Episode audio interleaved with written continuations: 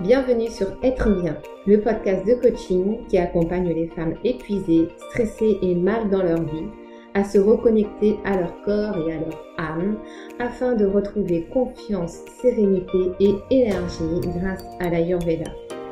Je suis Lydia Van Messen, coach en connaissance de soi et gestion du stress, naturopathe ayurvédique et fondatrice du podcast Être bien. Toutes les informations que je partage ici sont disponibles sur mon blog www.lesarmesbienveillantes.fr. Mais sans plus attendre, place à l'épisode du jour.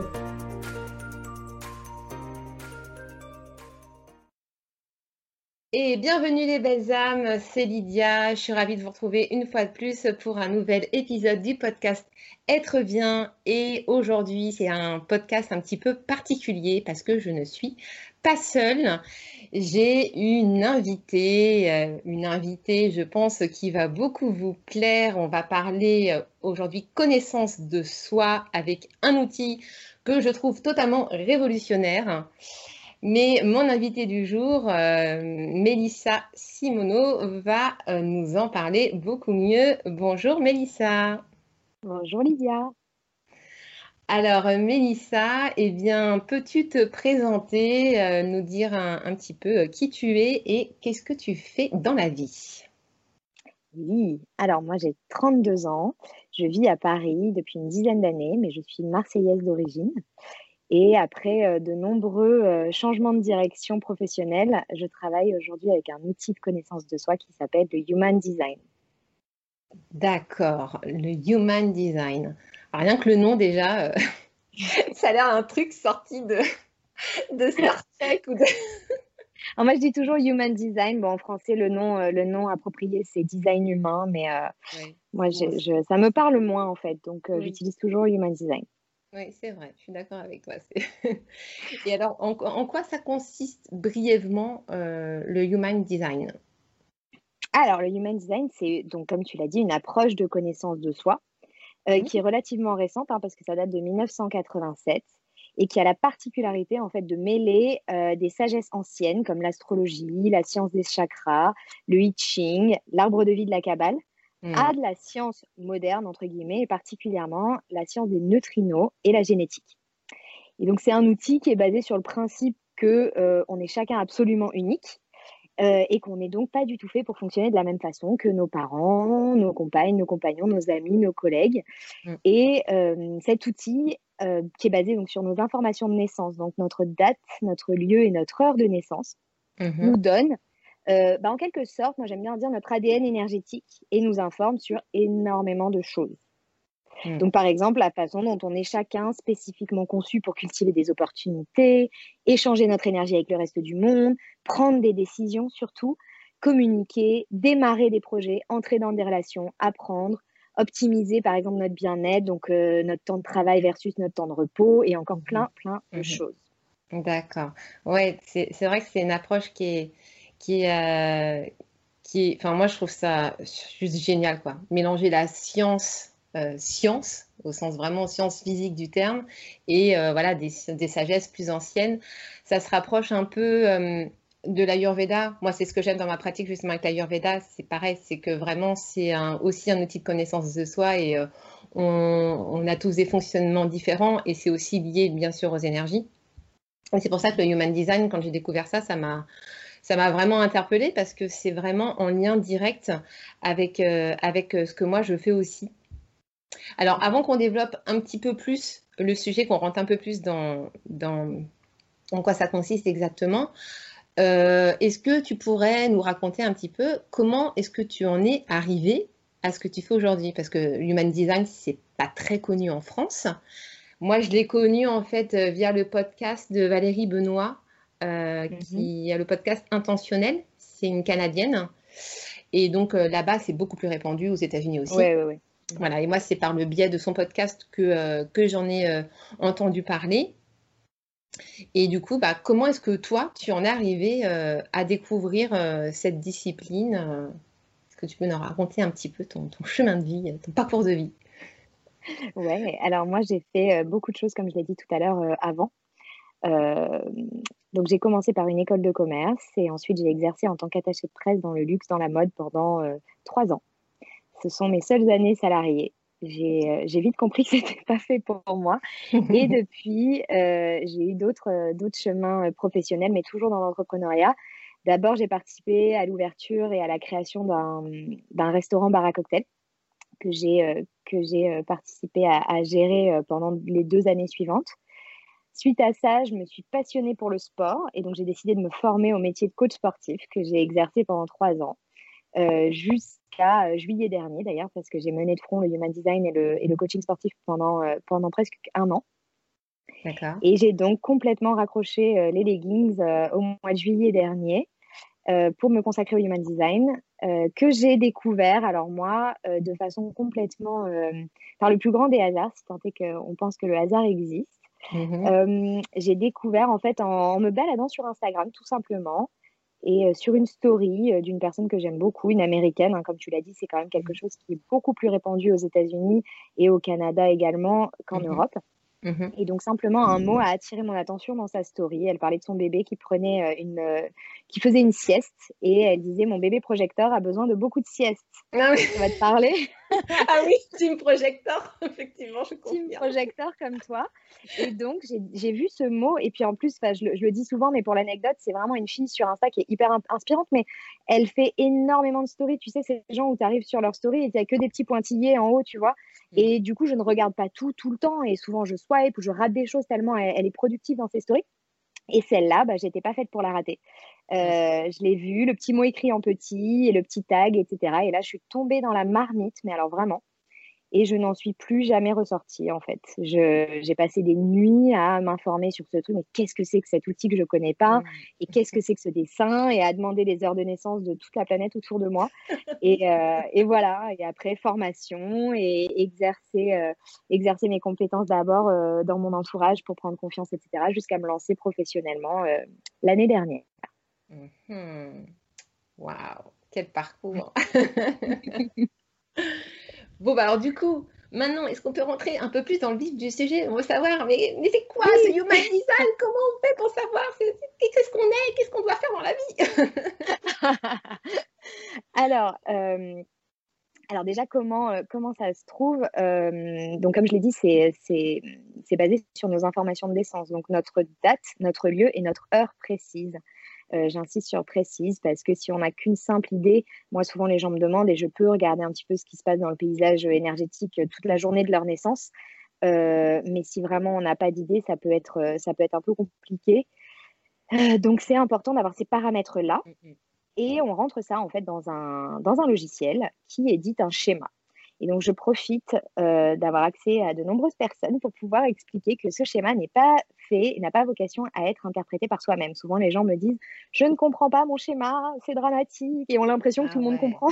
Ah non, mais non, mais, ah non, mais c'est impossible à déchiffrer, hein, parce que moi, au départ, je l'ai fait effectivement. Euh, donc, oui, alors autorité, c'est ça, machin. Mais c'est quoi ce chat, Rabia Il y a tout un jargon. Alors déjà, le schéma en lui-même, pour les personnes qui nous écoutent, ça, ça ressemble. Déjà, vous pouvez l'éditer le, depuis mon site ou d'autres sources sur Internet. Donc euh, peut-être les personnes qui ne savent pas du tout, euh, qui ne connaissent pas du tout l'human design, ça peut être intéressant de mettre pause maintenant et puis de reprendre après, vu qu'on va rentrer un peu dans le vif du sujet et d'avoir leur schéma sous les yeux. Ouais, de toute façon, je, mettrai, je mettrai tous les liens. Euh, je mettrai tous les liens en dessous du podcast pour pouvoir y accéder.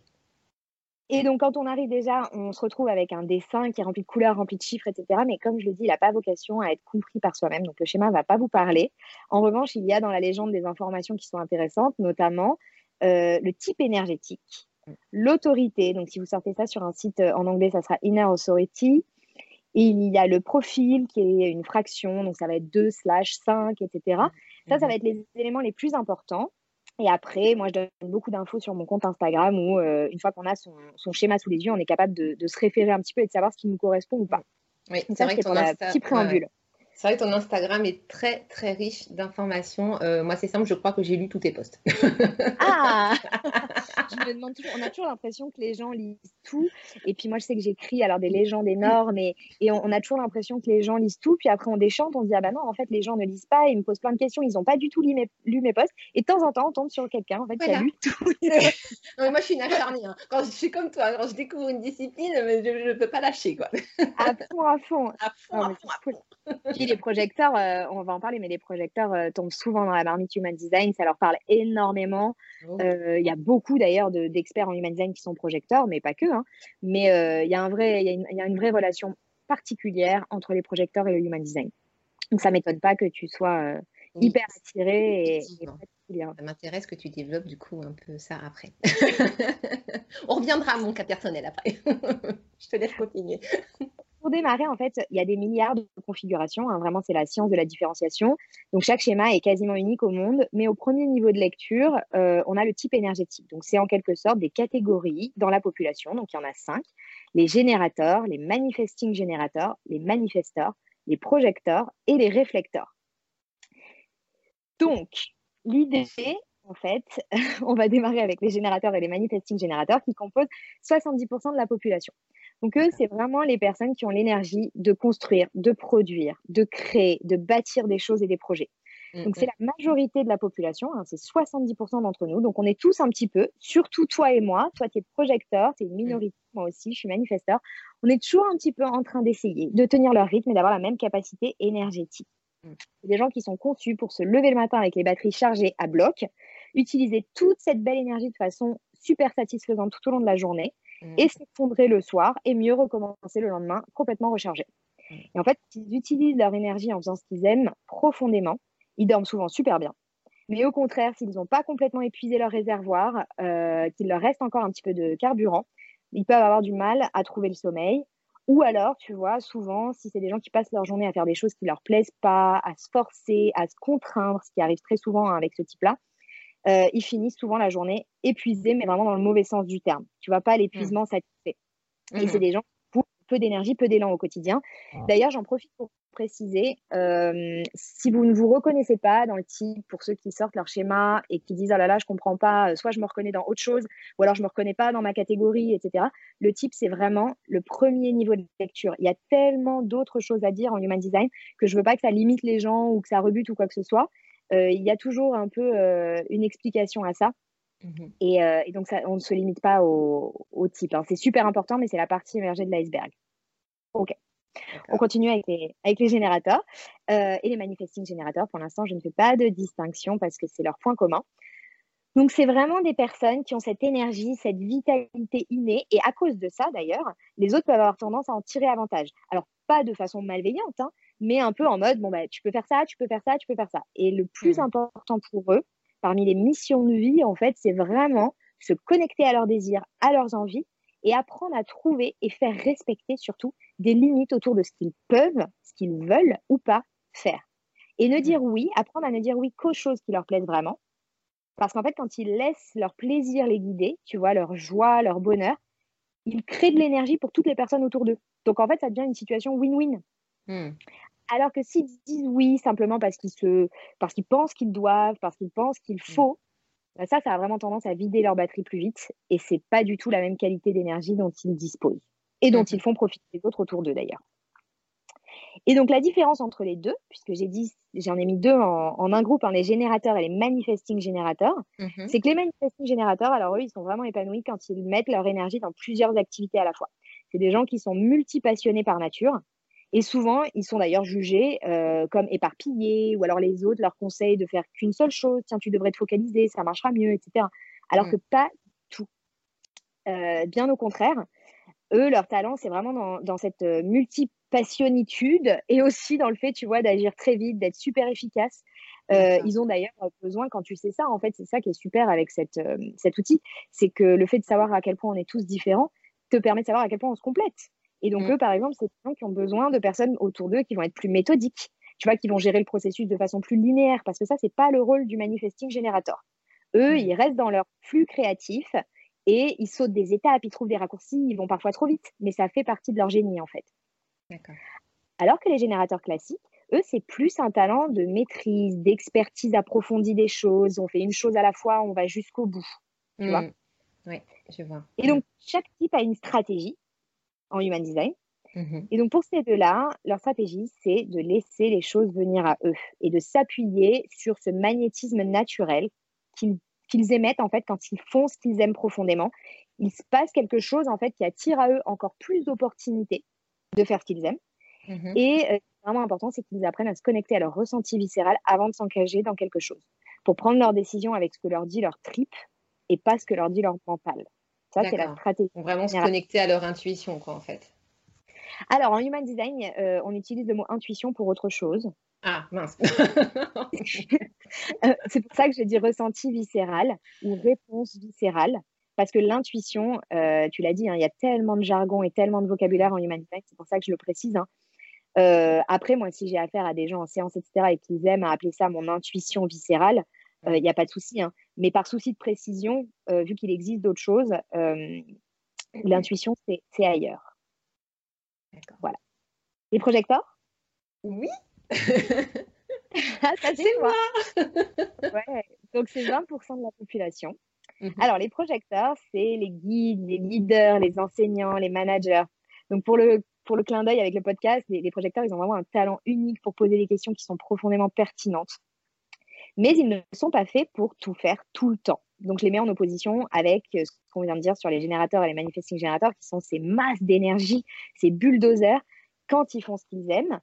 Euh, le projecteur, c'est pas ça. La magie du projecteur, le talent du projecteur, il repose sur leur vision du monde, leur perception des autres, des choses, leur capacité à analyser des systèmes, à les comprendre profondément, euh, leur aptitude à poser les bonnes questions, comme je l'ai dit, euh, mais pas forcément pour être dans le faire, dans la productivité et dans l'action. Mmh donc, plus important pour le projecteur, en fait, c'est d'apprendre à ne pas baser son sentiment de valeur sur ce qu'il fait, sur la quantité de travail et d'activité qu'il effectue, mais plutôt vraiment sur sa façon de voir les choses et sur ses sagesses. Hmm. Donc souvent, c'est des super managers, des super encadreurs, des super PDG, parce qu'ils sont en fait tellement sages sur l'énergie des autres, ils voient profondément euh, le fonctionnement et les atouts euh, et les faiblesses des personnes qui les entourent. Et en hmm. ça, c'est des, euh, des, conseillers géniaux, euh, ils peuvent vraiment aider les autres à mieux fonctionner, par exemple. C'est des mmh. super autres de podcast. Mmh. c'est des c'est des coachs. Enfin, le human design, c'est pas fait pour nous mettre dans des cases ou des limites, hein, pas du tout. Et il n'y a pas de job qui correspondent à un type. Mais voilà, c'est souvent des rôles dans lesquels ils s'épanouissent et dans lesquels on les retrouve. C'est des rôles d'encadrement et pas des rôles d'action de, pure, tu vois. Et en tant que projecteur, alors du coup, la clé, euh, c'est de, de, se perfectionner en fait dans les domaines dans lesquels euh, il est particulièrement doué, il y en a toujours, et de mhm. se focaliser sur ça sans aller tirer sa valeur de ce qu'il a compris en termes de masse de travail. Et d'ailleurs, il y a une blague euh, qui n'est pas vraiment une blague, hein, mais dans le milieu du human design, qui consiste à dire que le projecteur ne doit pas travailler plus de trois heures par jour. Alors, c'est pas toujours faisable, c'est pas toujours désirable, etc. Ah mmh, mais c'est souvent le souhait de beaucoup de projecteurs avec qui j'échange. Soit ils le font déjà parce que la vie les a menés vers ça et qu'ils ont construit une carrière autour de ça, soit mmh. euh, quand, quand, quand c'est pas le cas, ils poussent un soupir de soulagement en disant mais c'est pour ça que j'en rêve en fait quand tu m'en parles, ça a l'air trop bien. Toi, t'es où par rapport à ça? Alors écoute, euh, moi je suis du genre justement à vouloir calquer euh, sur les générateurs. Ok parce que forcément, avant que je sache vraiment comment je fonctionnais, mais le problème, c'est que je fais beaucoup, beaucoup, beaucoup, beaucoup, beaucoup, beaucoup. Je travaille énormément, énormément, énormément, et au bout d'un moment, je suis complètement vidée, mais je, suis obligée de stopper, mais complètement euh, de couper tout. Euh, je me suis déjà retrouvée euh, plusieurs fois, à plusieurs reprises de mon activité, à vraiment y aller à fond, et au bout d'un moment, je suis vidée, mais c'est que j'ai même plus envie, en fait que je suis mm. tellement vidée d'un point de vue énergétique que je n'arrive plus, euh, j'arrive plus à avancer. Et quand c'est comme ça, c'est à tel point que j'arrive même plus à dormir la nuit, etc. Donc c'est très très très perturbant. Et effectivement, je suis obligée de me forcer en fait à, m'arrêter et euh, à prendre des pauses régulièrement, à prendre du temps pour moi, pour vraiment pouvoir euh, régénérer tout ça au niveau énergétique. Et effectivement, euh, je, moi, comme tu disais, les générateurs, le matin, ils sont au taquet, tac, ils se lèvent, terminé, machin, c'est parti. Moi, c'est impossible, quoi. moi, le matin, ça, il est en douceur, quoi. J'ai 36 réveils. c'est très souvent que j'entends ça, euh, les, projecteurs et leur routine du matin, des gens qui vont mettre leur réveil vachement plus tôt pour avoir ce, moment calme, mmh. rentrer dans la journée. Alors, ah ça va au-delà du type, hein, attention, hein, euh, il y a sûrement des générateurs, manifesting générateurs et autres qui vont se retrouver là-dedans. Mais euh, vraiment, c'est un truc que j'entends souvent chez les projecteurs, ce besoin que ça démarre doucement. Quoi. Ah ouais, mais carrément. Moi, je suis un diesel. Hein. Moi, le matin, c'est tranquille, quoi. Je, je n'émerge pas avant au moins 10 ou 11 heures du matin. Facilement. Hein. Et ce qui est aussi important euh, pour le projecteur, c'est de prendre du temps dans la solitude. Alors, c'est vrai que c'est important pour beaucoup d'entre nous hein, d'être euh, déconnecté de les énergies des autres. Mais euh, justement, tu vois, pour, pour t'expliquer mécaniquement ce qui se passe, en fait, toi, quand tu te trouves en tant que projecteur, quand tu es autour de beaucoup de générateurs, de manifesting générateurs, et comme c'est une majorité dans la population, bah, très clairement, ça va arriver, même si tu ne vis pas avec, bon, bah, tu vas les croiser. tu absorbes en fait leur énergie, tu l'amplifies. Donc, tu es capable d'y aller encore plus fort qu'eux mais ce mmh. qu'il faut comprendre, c'est que euh, chez, chez, toi, en fait, quand on n'est pas un générateur ou un manifesting générateur, cette énergie, elle n'est pas à disposition au long cours, contrairement à eux, en fait. Donc la clé, mmh. c'est vraiment de savoir quand se retirer pour se reposer, parce que cette énergie, elle n'a pas vocation à rester dans ton système. Donc chez toi, mmh. ça fonctionne beaucoup plus par à-coup. Mais par à-coup, peut-être pas euh, jusqu'à se griller pour être ensuite en mini burn-out dans le lit, euh, par à-coup, c'est-à-dire que si j'ai, si j'ai, par exemple, moi, ce que je donne souvent comme conseil pour les gens qui ne sont pas à leur compte et qui n'ont pas forcément la, la, marge de manœuvre autour de l'organisation de leur planning, mmh. euh, donc pour ces personnes qui vont être salariées, c'est vrai qu'en France euh, et dans le monde, on n'est pas là avec un modèle où on travaille 3-4 heures par jour, il y a énormément de présentéisme, à tort ou à raison. Et moi, ce que je conseille souvent, pour aménager euh, l'énergie autour de ça, ça va être de s'autoriser à prendre des pauses, quoi qu'il en soit, hein, on a le droit. Mmh. Euh, c'est pas que pour les fumeurs. Donc d'aller oui. euh, d'aller vraiment, euh, il y a de plus en plus dans certaines entreprises des zones de relaxation, etc. Donc d'aller d'aller s'allonger, d'aller se reposer, d'aller partir dans la solitude, peut-être ne pas déjeuner hyper entouré euh, et d'aller prendre un moment pour, tu vois, se retirer, se recueillir, etc. Et se retrouver un peu dans sa propre énergie. Déjà, même si c'est pas une sieste allongée, ça a, ça a le pouvoir de relancer un peu la machine pour le reste de la journée. Mmh et, et d'apprendre euh, à vraiment relâcher, euh, pas travailler le week-end, par exemple, faire vraiment faire des pauses, tu vois, dans le monde dans lequel on vit, c'est pas du tout encouragé. Et moi, c'est quelque chose euh, que, que je présente le, plus souvent possible parce qu'il faut le normaliser. Hein.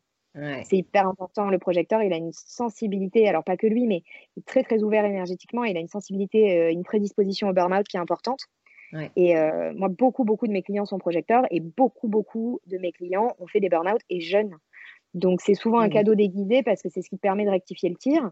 Mais euh, pendant que tu le vis et le chamboulement que ça met dans ta vie, au niveau pro et perso, etc., c'est quand même pas une situation qui est désirable. Donc si on peut l'éviter en se connaissant mieux, c'est important. Oui, c'est clair. Et si j'avais pu le savoir avant, ça m'aurait évité le burn-out parce que j'en ai fait un. Ah, voilà. Et c'est bah pour, ça d'ailleurs que c'est pour ça que c'est devenu d'ailleurs ma spécialité au niveau de mes coachings. Ouais. Et oui, parce, que, tu parles de ce que tu connais. Exactement.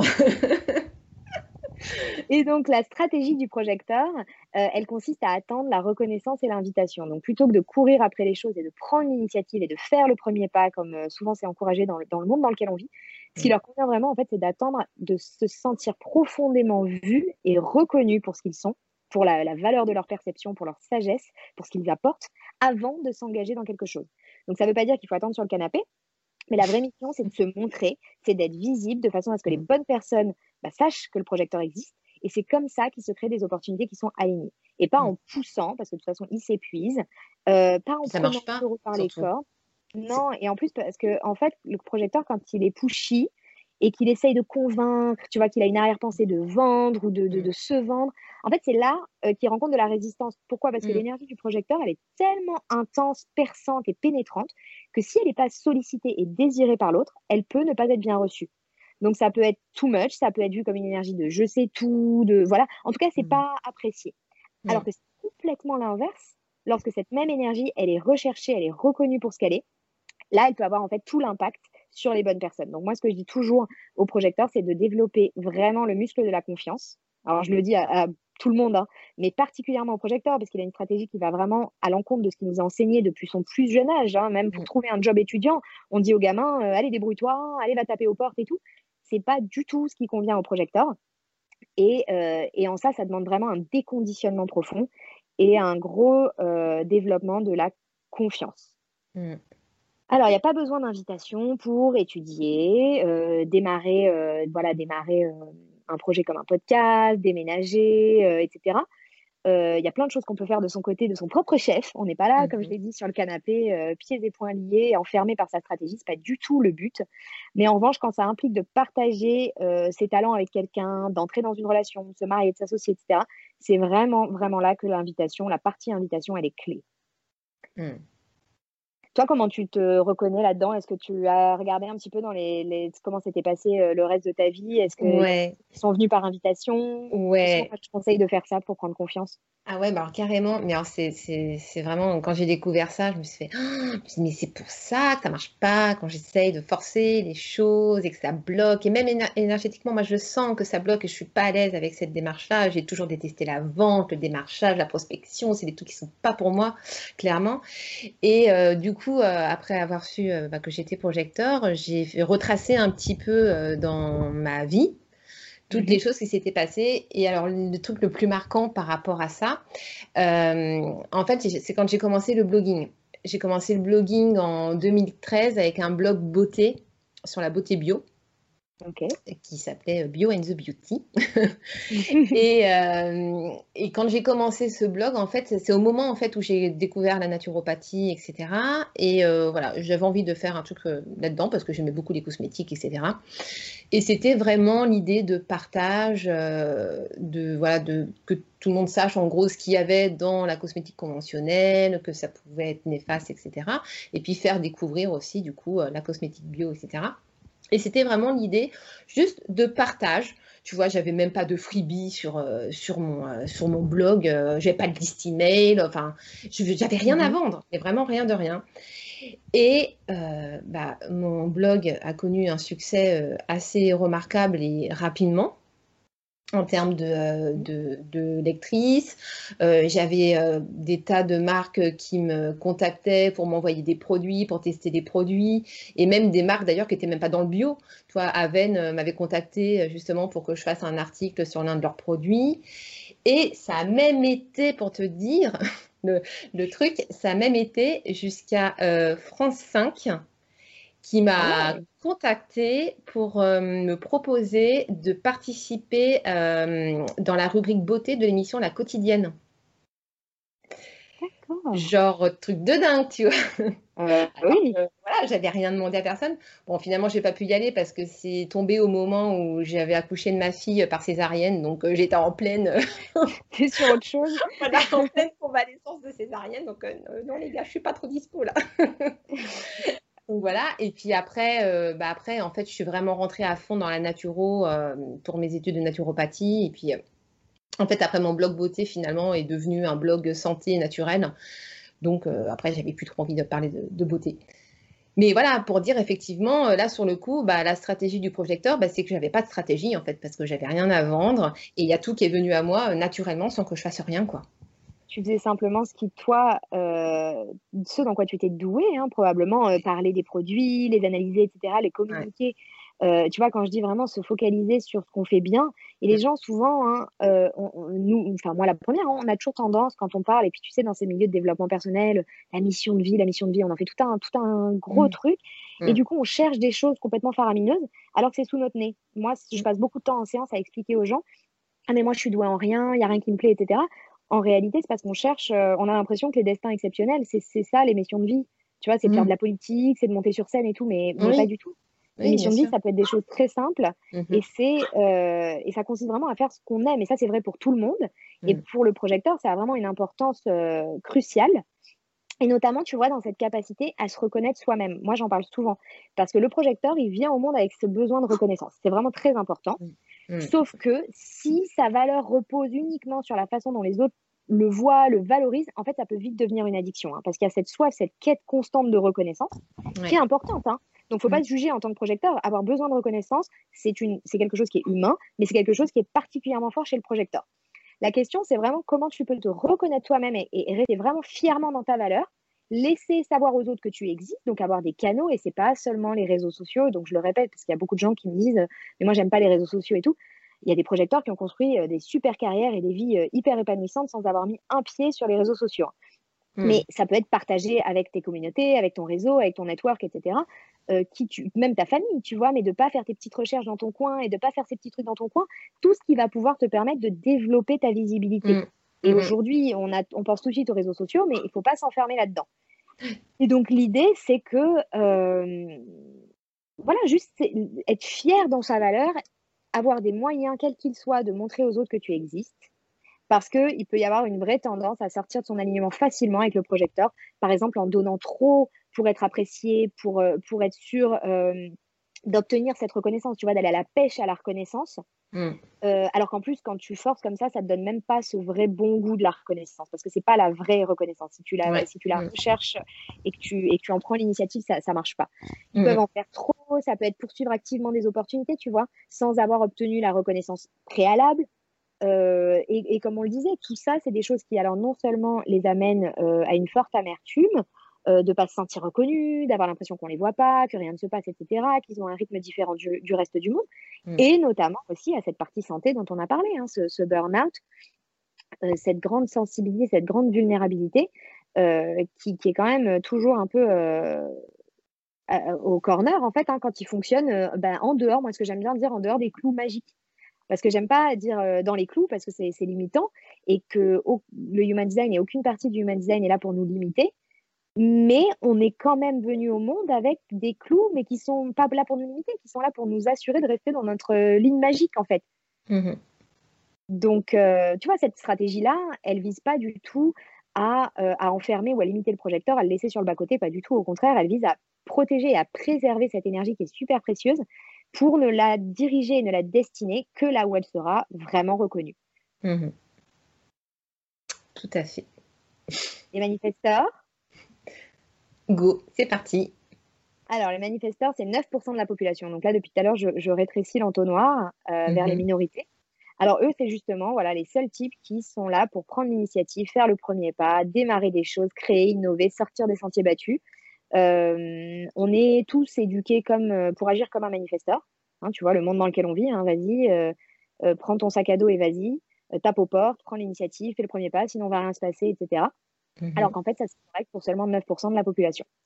C'est pour ça que on s'aperçoit que bon nombre d'entre nous, notamment tu vois ces générateurs qui vont pas attendre euh, alors, ils sont là pour attendre que leur ressenti viscéral les dirige. Mhm. Le projecteur est là pour attendre d'être reconnu et invité. Donc, il y a toujours cette notion d'attente. Elle est très différente entre les deux, mais elle est là. Mhm. Mhm. Et, ces deux donc on est sur quand même 90% de la population. S'ils prennent leur sac à dos et qu'ils défoncent les portes, euh, ça marche pas. Et c'est pour ça qu'on observe beaucoup de frustration, euh, beaucoup d'amertume, etc. Parce qu'on éduque les gens à fonctionner comme un manifesteur. Ouais. Euh, ils sont pas là comme le projecteur, hein, eux non plus, pour faire tout le travail eux-mêmes, mais plutôt, tu vois, leur talent, il est dans le démarrage, le fait de lancer les choses. Ils ont un énorme potentiel pour faire sortir un projet de terre. Euh, ils attendent rien, ils ont besoin de personne d'autre, rien d'autre. Au niveau énergétique, il n'y a pas forcément ce besoin d'échange.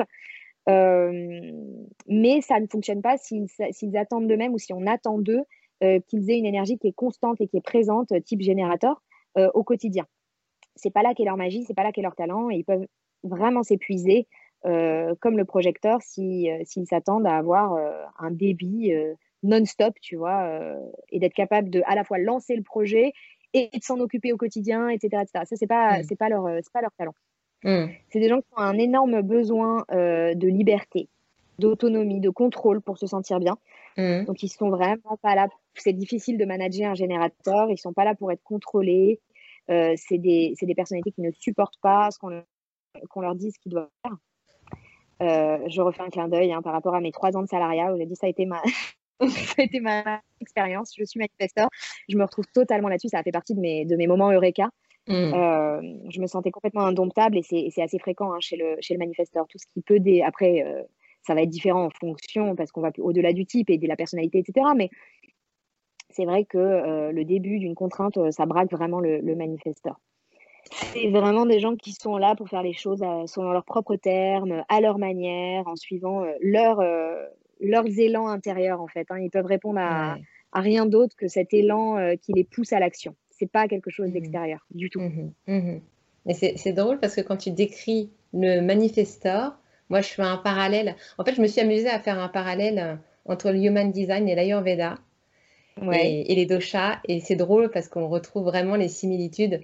Tu vois, quand tu décris le manifestor, c'est le vata par excellence. C'est exactement. Je connais très mal, mais du coup, on fait souvent des parallèles. Les gens m'en parlent et, mm. il faudrait que, que, je creuse un petit peu là-dessus. Ah bah, je te ferai si tu veux ton, ton profil ayurvédique, mais il y a fort à parier que tu sois Vata.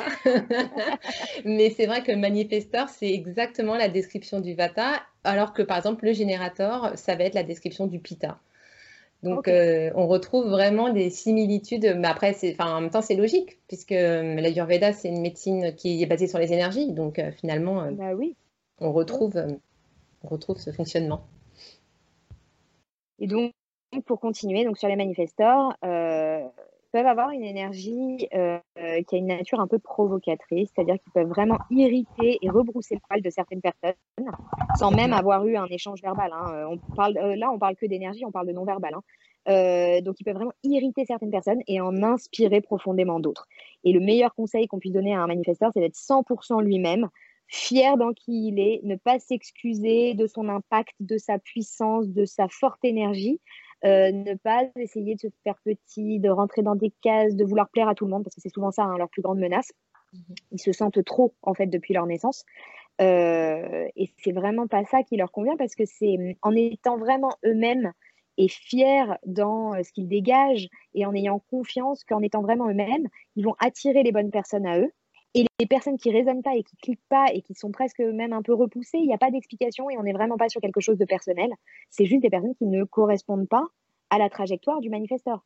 Donc encore une fois, comme la, stratégie du, du projecteur, elle n'est pas là pour limiter, pour enfermer, elle est là pour préserver. C'est la même chose avec le manifesteur dans cette, euh, cette énergie, cette espèce de carapace. Tu vois, ça agit comme un filtre.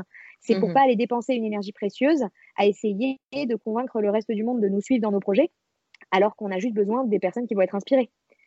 Euh, et ça, c'est vraiment quelque chose qu'il faut guérir chez beaucoup, beaucoup de manifestants hein, qui sentent l'intensité de ce qu'ils dégagent depuis mmh toujours euh, et, donc l'impact que ça a sur certaines personnes et peut-être certaines personnes qui se sentent un peu repoussées et, euh, et, le besoin de vouloir transformer un peu qui on est, sourire davantage, être perçu comme plus gentil, alors que c'est pas du tout, on repose pas sur ces choses-là. Hein. Ça parle pas de sourire, ça parle pas de tout ça, c'est énergétique, donc c'est vibratoire, ça va bien au-delà. Euh, de ce que de ce qu'on est capable de gérer. Et donc la stratégie du euh, ouais et eux aussi hein, ont besoin vraiment de solitude, euh, de tranquillité, d'être laissés en paix pour faire leurs propres trucs. C'est pour ça que je disais c'est compliqué de manager. Parfois le monde de l'entreprise c'est un peu compliqué pour le manifesteur, à moins qu'il ait vraiment les rênes et qu'on lui dit voilà ça c'est ton domaine, fais ce que tu veux avec et puis qu'il soit pas micromanagé. Sans mmh. ça, ça risque d'être un petit peu compliqué. Et euh, donc voilà, la solitude, le repos, être capable d'honorer euh, l'énergie quand elle est là et, de se reposer quand elle n'est plus, ne pas s'attendre à être go, go, go, euh, tel un générateur. ça fait vraiment partie des, conseils bien-être du, manifesteur. Et leur stratégie, alors à eux, ben, comme on l'a dit, c'est de prendre l'initiative, de faire le premier pas et aussi d'informer, parce qu'ils ont cette énergie justement tellement impactante que quand ils ont pris une décision, l'idée c'est de se poser sur toutes les personnes qui peuvent être potentiellement impactées par les conséquences de cette décision et de s'assurer de, les mettre, euh, de les mettre au courant avant d'agir. D'accord. Passe au réflecteur, les derniers? Allez, le dernier, le petit dernier. ouais, le petit dernier, et puis en plus le tout petit dernier, hein, c'est 1% de la population, les réflecteurs, donc c'est super rare. Mmh. Euh, alors, c'est des, des personnes qui sont incroyablement sensibles à leur environnement physique, qui sont en permanence en train de recevoir l'énergie qui se trouve autour d'eux, que ce soit l'énergie des personnes qui les entourent, les lieux, enfin tout, et ils la reflètent vers l'extérieur comme un vrai miroir. Donc, euh, l'atout du réflecteur, c'est qu'on sent vraiment comment va, comment se porte une entreprise, une équipe, un groupe, une classe, enfin tous les, tous les groupes, en fait, rien qu'en regardant comment se sent et comment se porte un réflecteur au sein de ce groupe. Donc, le plus important pour eux, c'est d'être extrêmement sélectif euh, et fermes dans leurs limites au niveau des espaces qu'ils fréquentent et des énergies euh, qu'ils acceptent euh, autour d'eux. Parce qu'en fait, ils ressentent chaque espace dans lequel ils se trouvent. Donc, il faut toujours, la clé, c'est vraiment toujours de se sentir profondément bien partout. Donc, mmh. bien sûr, en priorité, leur lieu de vie, leur lieu de travail, les espaces qu'ils fréquentent le plus souvent, mais ça va aller même plus loin. Hein, euh, le restaurant qu'ils vont aller, euh, vont aller fréquenter temporairement, euh, dîner chez un ami, etc. Il faudrait vraiment qu'ils ne restent jamais dans des lieux dans lesquels ils se sentent pas bien. Mmh. mais aussi donc au sein de, lieux virtuels, entre guillemets. Donc, ça va être leur équipe, leur groupe d'amis, tout ce qui est environnement social et physique, en fait. Mmh Parce qu'ils reçoivent, euh, ils reçoivent l'énergie ils agissent vraiment comme une loupe au milieu de tout ça. Donc, c'est euh, à poser des limites là-dessus, c'est vraiment euh, crucial pour leur épanouissement et leur bien-être. Mmh c'est des gens qui ont tendance à avoir un sens de l'identité qui est hyper fluide, le sens de qui ils sont eux-mêmes, tu vois, fluide et changeant. Donc, il va y avoir des périodes euh, au fil du mois où ils vont se sentir euh, un petit peu comme un manifesteur, à d'autres moments un peu plus comme un générateur, à d'autres moments comme un projecteur. Et en fait, le, vrai travail pour eux, c'est d'honorer, de respecter exactement la façon dont ils se sentent au jour le jour, sans essayer de se coller des étiquettes définitives, de s'enfermer dans des identités rigides, d'essayer de savoir qui ils sont de façon, euh, tu vois, générale. Mmh parce qu'ils vont avoir une semaine où ils vont être à fond, capable de, déplacer des montagnes, euh, go, go, go euh, pour le travail, etc. Et la suivante, complètement chill, besoin de repos, plus du tout dans cette même énergie d'action et d'accomplissement. Et ça, c'est hyper important qu'ils apprennent à le respecter et à ne pas s'attendre d'eux-mêmes. Et c'est important pour leur entourage aussi de ne pas attendre du réflecteur, d'être constant, d'être toujours euh, dans la même énergie, dans la même vibration. Parce que leur magie, elle repose à 100% dans cette fluidité. Ils ont aussi un talent qui est particulier pour. Euh, ils ont une vraie façon euh, puissante et, hyper enrichissante de voir les choses. Une sorte d'objectivité magique et, souvent profondément juste. Donc, ils voient des choses que les autres ne voient pas. Et ce qui est super important pour eux, c'est d'évoluer dans des groupes, dans des communautés, que ce soit professionnellement ou personnellement, dans lesquelles leur perspective, un peu comme le projecteur aussi, tu vois, est profondément reconnue, recherchée, valorisée. leur place idéale, on dit souvent, hein, alors c'est difficile de, faire une, une, description de poste avec ça, mais d'être au centre du groupe. Tu vois, euh, d'être peut-être, ça pourrait être l'assistant du PDG qui lui murmure un petit peu à l'oreille tout ce qu'il voit. Mhm. Euh, parce qu'il y a vraiment cette sagesse et cette perspective qui est enrichissante pour le groupe et qui permet ensuite euh, de prendre des décisions utiles. Pour eux aussi, hein, c'est vraiment très très important d'honorer le besoin de repos, bien sûr, le besoin de solitude. Pour eux, c'est presque aussi important de s'octroyer des temps en solitude que des temps en compagnie.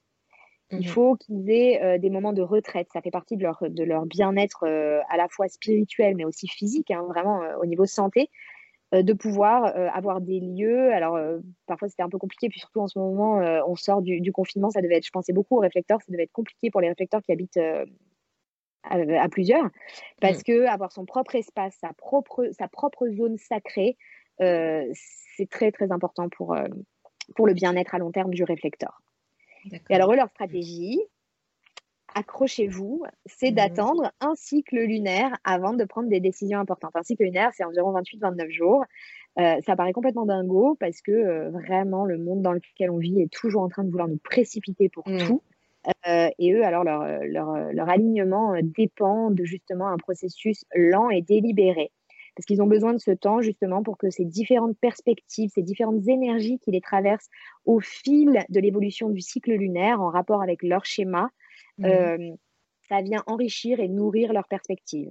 Donc, s'ils se précipitent sur une décision, euh, ils sont tellement sensibles, en fait, ils vont absorber peut-être les envies, ils vont absorber les identités de quelqu'un avec qui ils sont trouvés. Ils vont dire Ah, mais cette carrière, elle est pour moi. Et puis, cinq minutes après, pas du tout. Euh, donc, se laisser du temps et laisser vraiment faire le tour du cadran, si on peut dire. Et ce tour de cadran, il est lunaire, donc il n'est pas horaire. Donc, on est sur 29 jours euh, pour les décisions importantes, hein, pas pour aller au supermarché, mais mmh. c'est super important pour prendre des décisions alignées pour eux. Donc, quand c'est pas faisable, alors se laisser un maximum de temps, hein, mais dans les cadres où 29 euh, jours, ça serait impossible, moi, ce que je dis toujours, c'est euh, d'aller plus vite que ça. Alors, se laisser un maximum de temps, si on peut une ou deux semaines et tout. Euh, et ensuite, de se laisser l'autorisation de changer. Donc, par exemple, je pense à un job, ben, on te laisse 15 jours pour décider. 15 jours, c'est pas suffisant pour un réflecteur, mais bon, ok, j'y vais. Au bout de 15 jours, c'est un oui. J'y vais, mais je ne serai pas surpris et je me donne la permission bah, de mettre fin à ma période d'essai, par exemple, mmh si 15 jours plus tard, je m'aperçois que c'est pas bon et je m'auto-flagelle pas pour ça. Tu vois, c'est un peu comme ça. Accepter, ouais, accepter cette part de de d'idem intérieur, on va dire. Euh, enfin voilà, euh, savoir qu'on a ce mode de fonctionnement effectivement à, à pouvoir euh, être versatile comme ça et ne pas culpabiliser de ça en fait. C'est juste c'est la nature quoi. Mm. Exactement. Mm. Ok, et du coup, euh, par rapport à ce que tu me dis sur les réflecteurs, euh, c'est des personnes, du coup, par exemple, si elles sont en contact avec des personnes toxiques, par exemple, qui peuvent facilement basculer peut-être dans la dépression, ce genre de choses, non? Ouais, c'est, c'est, alors c'est pas les seuls à être hypersensibles, hein, ils n'ont pas l'apanage et, l'exclusivité de l'hypersensibilité. Euh, on n'a pas de statistiques sur les zèbres et les hypersensibles et savoir quelle est la proportion de réflecteurs, euh, ni même de projecteurs à l'intérieur de ça, mais moi ça m'intéresserait énormément. Oui, moi aussi. Euh, je, je, serais vraiment passionnée pour savoir ça. oui, le plus beau cadeau qu'on puisse faire à un réflecteur quand on en a un dans sa vie, euh, c'est de, de, gérer ses doses. Moi, je dis toujours, hein, de, alors c'est important pour tout le monde de travailler sur soi et d'être sûr de présenter en relation euh, un être, euh, un être au maximum de sa conscience, hein, c'est-à-dire de, de, vraiment savoir quelles sont nos failles, quelles sont tout ça, quelles sont les parties de nous qu'on doit travailler. Mm. Et quand on fréquente un réflecteur, c'est d'autant plus important parce qu'il faut savoir qu'il va absorber l'état dans lequel on se trouve, il va absorber euh, les dossiers qu'on amène sur la table, les valises, les lourdeurs. Donc vraiment, mmh, hein, quand, mmh. On, quand, on, partage sa vie avec un réflecteur ou qu'on a un enfant réflecteur ou, ou, dans une moindre mesure un réflecteur dans, sa, dans son bureau, c'est vraiment important euh, de s'assurer euh, de, de, prendre soin de soi et de faire sa douche spirituelle. Quoi. Mmh, je vois. Vous entendez mon petit chien? Oui. Il vient nous rendre visite sur le podcast. Moi aussi, je veux participer. ah oui, il est, très bavard, il doit être jaloux là, de toute cette action qui se passe en lui. ok, bah écoute, c'est, euh, mais c'est passionnant en fait tout ça. N'est-ce pas? Ah ouais, vraiment, ça donne vraiment envie d'en savoir plus. Je peux un, petit, un petit truc. Euh, au-delà du type, euh, si on doit, pour les personnes qui n'ont pas du tout, qui démarrent vraiment dans l'human design, qui ne connaissent pas, ou qui connaissent un tout petit peu. Au-delà du type, qui est la partie donc la plus importante à, explorer, euh, la deuxième étape, ça serait d'explorer ce qu'on appelle l'autorité intérieure. Donc ça, c'est la façon dont on est chacun conçu pour faire les bons choix et pour prendre des décisions qui nous conviennent. Mhm. Et euh, il y en a sept au total. Euh, qui sont parfois dépendantes du type. Hein. Donc, par exemple, l'autorité sacrale, qui va être possible que pour les générateurs et les manifesting générateurs, ça consiste à suivre ce fameux ressenti viscéral dont on a parlé mhm. sur le moment. L'autorité émotionnelle, ça va correspondre à 50% de la population. Ça peut être les manifesteurs, les projecteurs, les générateurs et les manifesting générateurs. Ça, ça consiste, c'est des gens qui ont besoin de dormir sur leurs décisions pour laisser leurs émotions et leurs sentiments évoluer. Et c'est mhm. des gens qui ne sont pas du tout faits pour être pressés non plus hein, et pour prendre des décisions impulsives, alors que c'est ce qu'ils ont tendance à faire. Euh, mais pour eux, c'est vraiment pas bon de prendre des décisions dans une excitation, qu'elle soit positive ou négative, mmh. euh, parce qu'ils vont probablement la regretter le lendemain. Donc, euh, dormir au moins une, deux, trois jours, une, deux, trois nuits sur les décisions, c'est super important pour ces gens-là. Mmh Et rapidement, bon, une autre autorité, c'est l'autorité splénique. Et ça m'intéresse parce que tu as parlé tout à l'heure d'intuition. Et alors, c'est là que le mot intuition rentre en jeu en human design c'est quand il s'agit de l'autorité splénique. Euh, c'est l'autorité qui est basée à 100% justement sur l'intuition. C'est possible pour les manifesteurs et les projecteurs. Euh, et eux, alors, c'est des gens qui sont faits pour prendre leurs décisions en fonction de ce que leur intuition leur dit. Et ça mhm. n'est pas dans ce ressenti viscéral. L'intuition en design, c'est une petite voix, c'est une sensation d'alignement, c'est très discret. C'est ça qui est délicat avec cette autorité. C'est que autant quand on a exercé son sacral, quand on est générateur ou manifesting générateur, c'est puissant, c'est viscéral, ça parle fort. Mmh. L'intuition, c'est discret et ça peut être vite, vite, vite euh, débordé euh, par euh, l'absence de silence, de recueil et tout. Dans le monde dans lequel on vit, mmh. on est hyper sollicité. Et mmh. entendre son intuition, c'est compliqué. Et pour ces gens-là, c'est vital parce que c'est comme ça qu'ils prennent leurs décisions de façon juste. Il y en a encore d'autres. mais voilà, déjà pour sensibiliser les gens à l'idée qu'on n'est pas tous faits pour décider de la même manière. Et l'autorité, c'est un élément clé avec la stratégie dont on a parlé à connaître sur son design. Alors moi, mon autorité, euh, tu vas peut-être pouvoir euh, m'expliquer un peu plus, je pense avoir compris. Mon autorité, mhm. en fait, c'est euh, de prendre des décisions en parlant avec quelqu'un, mais mhm. pas pour prendre en compte finalement ce qu'il va me dire, mais pour moi, en fait, décider, en fait, en, lui parlant par exemple d'une décision d'un projet que j'ai, mhm. et ben c'est en lui parlant de ce projet-là que je vais moi-même en fait pouvoir décider de ce que je veux vraiment. Oui. Alors ça, ça peut être euh, deux, deux, autorités hein, pour le projecteur. Ça peut être l'identité projetée ou l'autorité mentale. Je ne sais pas si tu as son schéma sous les yeux parce que c'est quelque chose qui s'applique plus ou moins aux deux. Principalement à l'identité projetée qui est un peu plus répandue. L'autorité mentale, elle est vraiment super rare. Euh, c'est un tout petit pourcentage des projecteurs. Mhm. Mais en tout cas, c'est vrai pour les deux. il y a cette notion, ce besoin de verbaliser, mmh de s'entendre soi-même, exprimer verbalement et librement ce qui sort. Et tu te sers en fait des autres comme caisse de résonance. Donc uniquement pour avoir ben, un auditoire en fait, hein, mmh vers, vers, lesquels tu vas exprimer où tu en es. Et puis ça parle beaucoup, ça parle beaucoup. Souvent, ce qui peut aider aussi, c'est de faire des notes vocales ou de parler tout seul ou voilà. Mais c'est toujours bien d'avoir quelqu'un. Mais ce quelqu'un, attention, moi je, parle toujours de ça. Hein, il faut être super sélectif. Peu de gens sont capables d'offrir cet espace au projecteur avec cette autorité identité projetée ou cette autorité mentale, euh, peu sont capables d'offrir cet espace de neutralité, cet espace de non-jugement, cet espace de non-intervention. Parce que l'être humain de nature, euh, souvent par bienveillance, hein, mais a très envie d'intervenir, de guider, euh, de dire ce qu'il pense. et, et ce n'est pas du tout le but. C'est-à-dire que ça, ça peut intervenir à d'autres moments. On peut tous bénéficier d'écouter les perspectives des autres. En revanche, ce n'est pas dans ce processus de cette autorité. Ce n'est pas quand tu es en mmh. train de prendre une décision. Toi, ce dont tu as besoin, c'est de vraiment être spontané, de rien calculer. Parce que le mental, il va essayer de calculer ce que tu es en train de dire, ce qui sort, mmh. et attends, est-ce que mmh. c'est ça, est-ce que du coup c'est bon, j'ai pris ma décision, etc. Il intervient, le mental est super fort. Mmh. Parce que ça, je ne l'ai pas dit quand j'ai parlé de l'autorité, mais le human design, ce, qui est, que c'est vraiment là pour nous enseigner, c'est que le mental est un merveilleux outil. Il est juste pas fait pour prendre des décisions. Et oui, j'ai dit qu'il y avait une autorité des projecteurs qui s'appelle l'autorité mentale et j'aimerais qu'elle s'appelle autrement parce que même pour eux, c'est pas le mental qui gouverne leurs décisions. C'est une erreur d'appellation, entre guillemets. Mm. Euh, mais vraiment, personne n'est fait pour décider avec la tête et c'est le problème du monde dans lequel on vit depuis, euh, depuis des, centaines d'années euh, qui fait tout, des centaines, des milliers. Et ça fait très longtemps qu'on n'est plus purement intuitif comme les hommes des cavernes. Mm.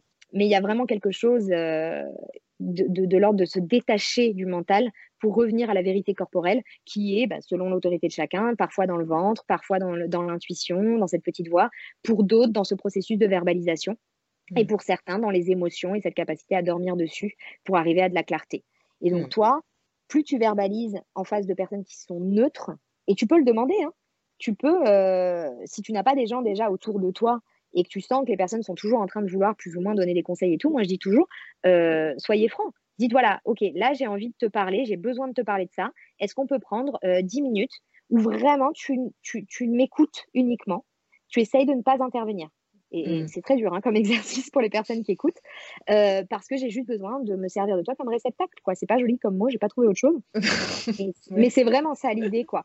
Et, toi, avec, si tu as, alors j'aurais bien aimé savoir, parce que comme le, fait de verbaliser, c'est vrai pour les deux, mais si on part du principe que tu as ce qu'on appelle cette autorité à l'identité projetée, que j'appelle dans mes posts, euh, parce que je fais beaucoup d'anglicisme, self-projected, euh, l'idée aussi, c'est comme c'est très étroitement lié à ton sentiment de l'identité en fait et qui tu es, une bonne question à se poser quand on prend des décisions, c'est de savoir si est-ce que ce projet, cette décision, elle représente vraiment profondément qui tu es? Est-ce que tu as le sentiment qu'elle t'amène dans la bonne direction et qu'elle est euh, voilà, une, bonne représentation et une bonne, euh, un bon reflet de qui tu es profondément? C'est des hmm. questions à se poser pendant que tu verbalises. Après, c'est vrai que euh, j'ai remarqué à plusieurs reprises quand je dois prendre des décisions comme ça, Bon, effectivement, si ça reste dans la tête, bah, ça reste dans la tête, et puis bon, il n'y a rien qui sort. puis je continue à tourner dans le mental. Mais c'est vrai que euh, souvent, je vais parler avec euh, des amis proches, ou avec mon mari, ou euh, peu importe, des projets que je vais avoir ou de ce que je voudrais faire. Et bon, alors en général, eux, ils vont me donner leur avis, forcément. Mhm. Mais le nombre de fois où je me suis vue, ah ouais? Non, mais en fait, c'est pas ça que je veux faire. Ouais, mais c'est ça. Du coup, hyper drôle. En fait, c'est ça. C'est que ça me fait prendre conscience que ah mais non, mais non, en fait, c'est pas ça que je veux. Non, non, non, c'est ça que je veux faire. Donc finalement, c'est ça. Tu mm. démarres ta phrase en conversation. Moi, les gens, quand je leur explique cette autorité, euh, ils, la plupart du temps, hein, euh, ça, je l'ai pas dit, et c'est quelque chose d'important à préciser. Le human design, c'est pas une surprise. Hein. C'est un rappel. Les gens sont pas là à me dire ah bon, ah bah c'est ça. Mais non, pas du tout. C'est des choses qu'ils savent déjà. Et mm. soit, et c'est top, ils sont vraiment pleinement là-dedans. Soit euh, connaître son design, ça leur donne l'autorisation d'aller s'appuyer sur ça et d'aller l'exploiter encore plus parce qu'on leur confirme que c'est leur mode de fonctionnement idéal. Mais ça fonctionne vraiment comme ça, cette autorité. C'est quelqu'un qui va parler, puis l'autre essaye d'intervenir en disant bah non et tout. Ah, mais non, mais ça y est, je sais. Non, mais laisse moi Oui, mais attends, je t'ai pas donné mon avis. Ouais, mais, c'est bon, je sais. Mais, pourquoi tu me demandes alors si tu suis pas mon avis? T'occupe pas. Je le sens comme ça, je te dis. et tu vois, et c'est vraiment ça, je le sens. Et d'un coup, il y a la clarté qui arrive en verbalisant.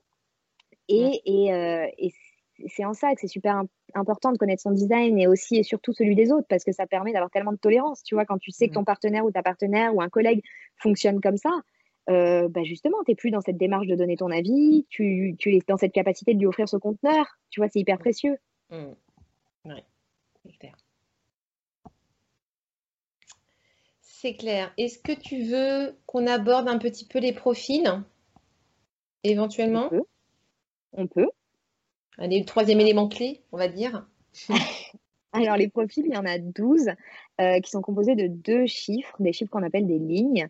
Euh, donc, c'est ce que vous allez retrouver dans la légende de votre schéma. Il va y avoir 1 avec le stage et 3, 4, 1, 3, 5. Voilà, ça prend cette forme-là. Et en fait, c'est des énergies euh, archétypales, hein, toujours, qui sont mises ensemble. donc, le 1 va, aller avec le 3, par exemple, dans le profil 1-3, etc. Et donc, sans faire les 12 profils, parce que ce serait trop long, euh, l'idée, alors, c'est qu'en parlant des, six lignes, donc les gens pourront se retrouver en fonction des lignes qui sont présentes dans leur profil. Donc, la ligne 1, c'est la ligne de l'investigateur. Donc, c'est vraiment des gens qui ont euh, une insécurité naturelle qui les pousse à faire des recherches constamment. Donc, on va retrouver ces gens-là souvent à creuser. Euh, c'est rigolo pour l'anecdote, moi en séance, c'est des gens toujours qui, quand on touche à la fin, j'ai encore une question, j'ai encore une question, j'ai encore une question. Pardon, mais j'ai encore une question. Donc ça, c'est la ligne 1. Je veux tout savoir sur tout, je veux creuser et c'est hyper, euh, hyper important qu'ils s'autorisent à ça. Hein. Euh, l'idée, c'est de faire la différence entre le, sentiment d'être inadéquat, qui est souvent très présent, d'avoir l'impression que j'en sais jamais suffisamment, qui peut être euh, un peu paralysant chez, chez ces gens-là, je ne sais plus parler, et de faire la part des choses entre, OK, là, je suis capable de transmettre, parce que c'est important, ces connaissances-là, c'est des gens qui sont là pour être des experts et transformer cette insécurité naturelle qui les pousse vers la recherche et vers l'investigation et vers le fait de creuser constamment et d'aller vers euh, la confiance et le fait mmh. d'être euh, un expert dans ce que j'ai creusé. Euh, la ligne 2, la ligne 2, c'est la ligne de l'ermite. alors l'ermite, bon, bah, comme son nom l'indique, c'est quoi, quoi comme moi, je, moi, je suis, moi, je suis 6-2. Ok, ok. Et l'ermite, bah, l'ermite, c'est moi, je suis née un 9, hein, donc de toute façon. donc la solitude, évidemment, comme le nom l'indique, qui est super important pour ces gens-là. Euh, donc un projecteur ermite, double dose de besoin de solitude régulier hein, mmh pour, euh, ah nettoyer tout ça et se ah, sentir au mieux. Oui, ça se ah complète tout ça. Ah mais complètement. Moi, je dis à mon mari, non mais laissez-moi, laisse-moi toute seule. Moi, j'aime pas les gens. Ce qui est totalement faux, bien évidemment. J'adore les gens, mais bon, non, j'ai besoin d'être toute seule, quoi. Laisse-moi toute seule. Je suis bien toute seule. Je me kiffe. je m'auto-kiffe absolument crucial de s'autoriser euh, ce droit de retraite, ce droit de, de, retrait du monde et de voilà ce qui, ce qui est compliqué pour ces gens-là, ça peut être vraiment une, une fatigue sociale. Euh, donc c'est important d'honorer ce besoin de solitude et en comprenant ça, ben non, je suis pas un bizarre, je suis pas asocial, non non, ça fait partie de mon énergie, c'est qui je suis. C'est des gens aussi qui, alors contrairement à la ligne 1 qui est là pour creuser, euh, aller profondément, etc. et, et tout savoir et, euh, la ligne 2 a souvent un espèce de génie naturel et des connaissances qui leur viennent naturellement et qui ne sont pas capables d'expliquer. Et un, gros travail à faire euh, quand on a une ligne 2, c'est d'apprendre justement à aller s'appuyer, exploiter et épouser profondément ce qui nous vient facilement. Et tu vois, les messages de la société, il faut sortir de sa zone de confort, il faut aller faire ce dans quoi on n'est pas doué, qui sont instillés dès le plus jeune âge. Tu vois, les gamins à l'école, t'es pas bon en maths, on va t'en mettre 15 heures de plus par semaine. Mm. On n'est pas là du tout à encourager euh, ni les enfants ni les adultes à aller surfer sur ce dans quoi ils sont bons, ce qui est facile, ce qu'ils pourraient faire en dormant. Et ça, ça fait partie des apprentissages de la ligne 2. Ne pas chercher à savoir comment tu sais ce que tu sais. Je pense mm. qu'il y a beaucoup de choses dans lesquelles tu as appris, que ce soit en Ayurveda ou en coaching, que tu ne serais pas forcément capable de relier à une page d'un bouquin dans lequel tu l'as lu. Juste, tu le sais, c'est comme ça. Euh, oui, alors moi, c'est ça avec le tarot de Marseille. Voilà, ok. Voilà, quand j'ai commencé à tirer le tarot de Marseille, euh, bon, je connaissais pas, hein, j'avais acheté un petit bouquin, etc. pour apprendre, mais euh, très très vite, euh, le bouquin n'a plus servi à rien et c'est toute mon intuition qui fait le taf. Mm. Et à chaque fois, je me trompe pas. Et c'est vrai que c'est un talent naturel, inné, que, mm. que j'explique pas en fait. Alors après, voilà, certainement qui est certainement rattaché peut-être euh, à des vies antérieures, euh, dans la ou je ne sais quoi. on rentre dans Voilà, je pense que ça vient très certainement de là, mais, mais bon, c'est vrai, que... c'est vrai que c'est des trucs qui sont un peu perturbants. Comme l'Ayurveda, quand, quand je suis tombée dedans, mais euh, j'ai terminé ma formation en quatrième vitesse, mais comme si je connaissais ça depuis toujours, quoi. Quand ça clique, ça clique. Et, ça. ça, fait partie vraiment du, travail à faire pour la ligne 2, c'est d'épouser ça et de ne pas chercher à justifier avec des certificats, des diplômes, des machins.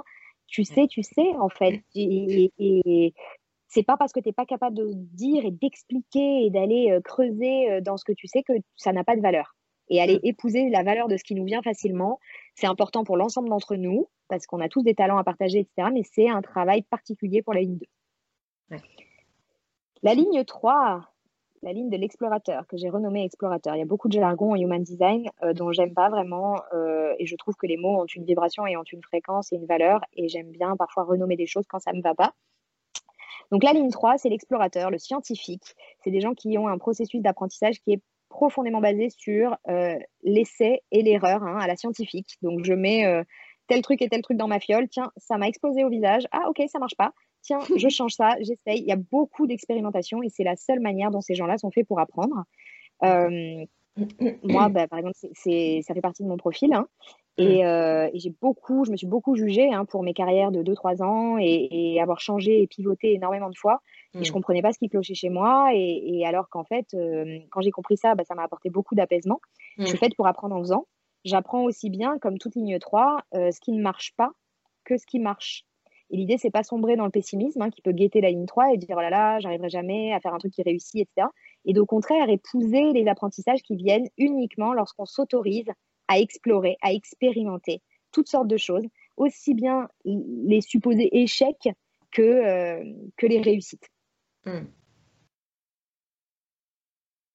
La ligne 4. La ligne 4, euh, c'est une ligne euh, de réseau. Donc, c'est des gens qui sont là pour s'appuyer vraiment sur leur groupe d'appartenance, leur communauté. C'est des gens pour qui l'amitié et les relations sont au centre de leur épanouissement. Donc la qualité de leur vie, elle dépend directement de la qualité de leur relation. Euh, c'est souvent des gens pour qui les opportunités sur leur chemin vont venir de personnes qui connaissent déjà. Euh, que ce soit les relations amoureuses qui viennent par des groupes d'amis ou les relations professionnelles, etc., ou les opportunités pardon, professionnelles qui vont venir d'un ami qui sait qu'il y a un poste qui se libère, etc., etc. Souvent, ça se passe comme ça pour la ligne 4. Et euh, c'est des gens pour qui vraiment le tissu relationnel est une priorité dans leur vie très très important mmh. euh, de s'autoriser euh, à nourrir des relations, à s'autoriser. Euh, moi, ce que je vois souvent en séance hein, par expérience, ce qui peut être jugé chez ces gens-là, puisque ce que j'essaye d'expliquer, c'est souvent ça, hein, le déconditionnement, comment on peut aller déconditionner certaines parties de nous qu'on n'accepte pas. Ça va être des gens qui ont l'impression que peut-être ils n'ont rien trouvé par eux-mêmes, tu vois. Ça n'a mmh. pas de valeur parce que de toute façon, tous mes jobs, ils sont arrivés sur un plateau par soit mon ancien pote, je sais pas quoi, ou tu vois. Mmh. et, d'aller vraiment déconditionner sur le fait que bah ouais mais tes opportunités elles sont faites pour arriver comme ça donc euh, c'est ton énergie d'accord on fait des, on, fait des, des extraits hein, ça va au-delà mais voilà donc ça c'était la ligne 4 la ligne 5 la ligne 5 c'est une ligne de, de leader de, de solutionneur de problèmes euh, c'est des gens qui, euh, souvent, c'est pas trop fait pour le petit blabla. C'est des gens qui sont là pour apporter des solutions profondes, des solutions pragmatiques. Il y a une notion d'enseignement, de transmission de messages c'est ouais, une notion de messager, en fait, la ligne 5. Et euh, la, chose avec laquelle ces gens-là doivent être vigilants, c'est d'apprendre qu'ils euh, vivent dans un champ de projection, comme on appelle, et que souvent les gens n'ont pas une image d'eux qui est euh, réelle. Et ils vont être souvent perçus comme on va projeter sur eux qu'ils sont capables de résoudre les problèmes, de sauver, d'intervenir dans la situation, de ouais, d'être le, le, soldat en, mmh. armure ou le, mmh. chevalier en armure, tu vois. Et autant mmh. parfois ça va être vrai, et, donc, ces projections vont correspondre à la réalité des talents, des envies, des missions, des capacités de cette personne. Et autant parfois, et c'est pas du tout personnel, ça sera complètement à côté de la plaque. Donc, l'idée pour ces gens-là, c'est d'apprendre à développer euh, une, grande connaissance d'eux-mêmes pour être capable de discerner euh, les bonnes projections des mauvaises projections et d'être capable de sortir aussi. Il y a des projections qui vont être juste à un moment, des missions qui vont leur correspondre, et d'être capable de reconnaître quand la mission se termine. Ce pas des gens qui sont là pour rester dans des, schémas ou des rôles ad vitam aeternam. Donc de, se donner le droit de pivoter quand ils ont l'impression que la projection est plus juste. D'accord. Ligne 6, on arrive chez toi sur ta deuxième partie.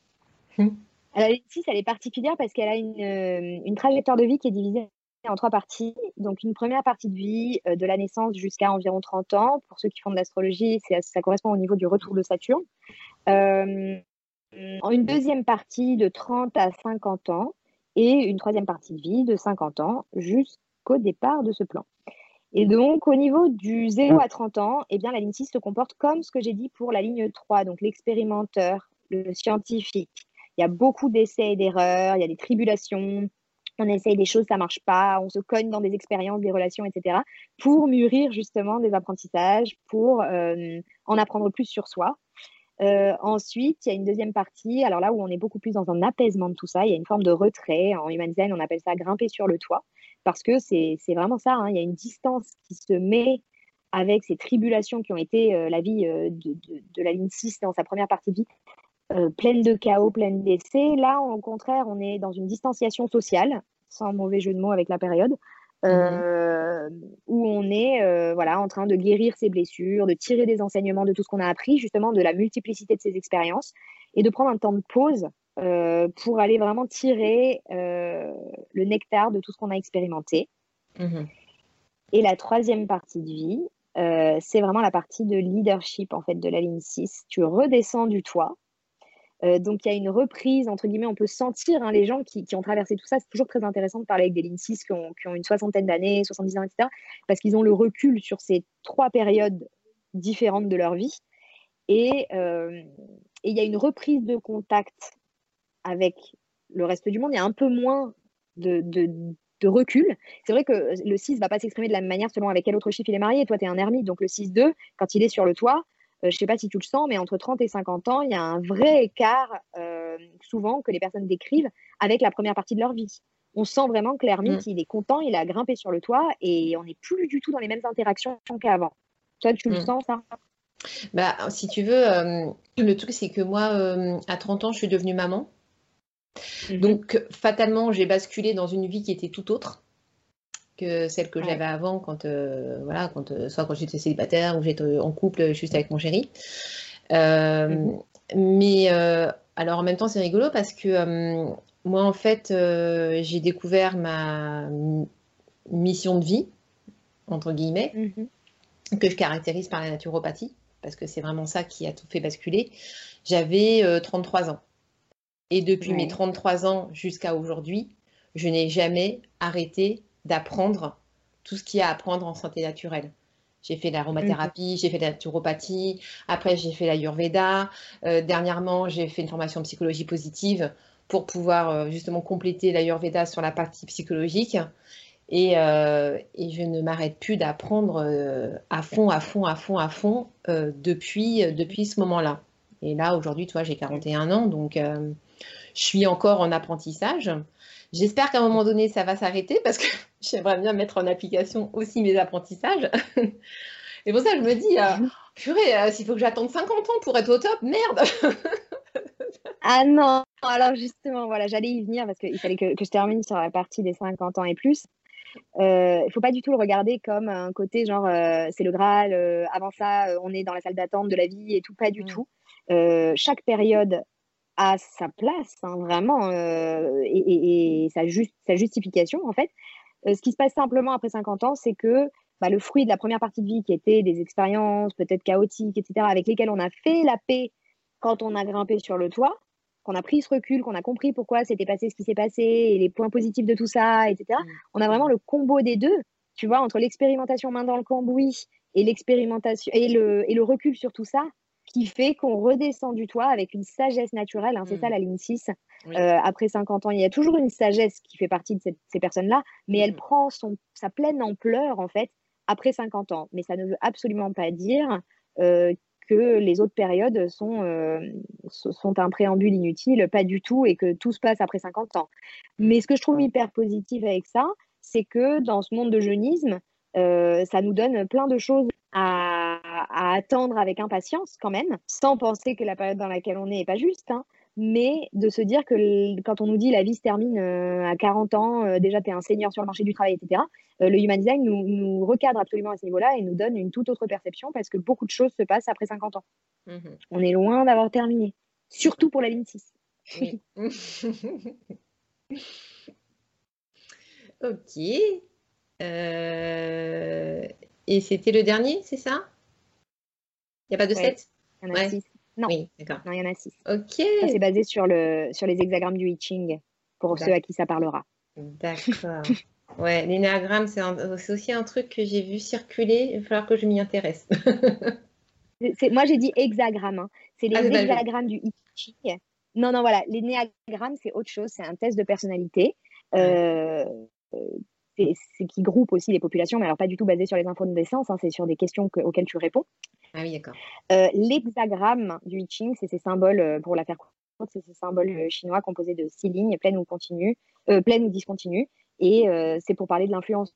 Tu sais, comme le Human Design, il y a une partie astrologie, Kabbalah, etc. Mhm, il y a mhm. une partie I Ching chinois. Et ben les six lignes du profil viennent de là.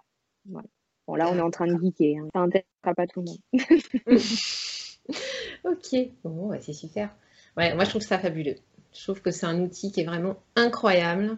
Et il euh, bah, faut vraiment qu'il se démocratise et puis qu'il soit beaucoup plus connu parce que on apprend tellement sur soi-même, sur son mode de fonctionnement. Et puis, comme tu dis, en plus, euh, c'est que ça, ça, dédramatise tellement, ça déculpabilise en fait de plein de comportements qu'on se force à avoir, mais qui sont pas du tout en, alignés avec notre énergie en fait, quoi.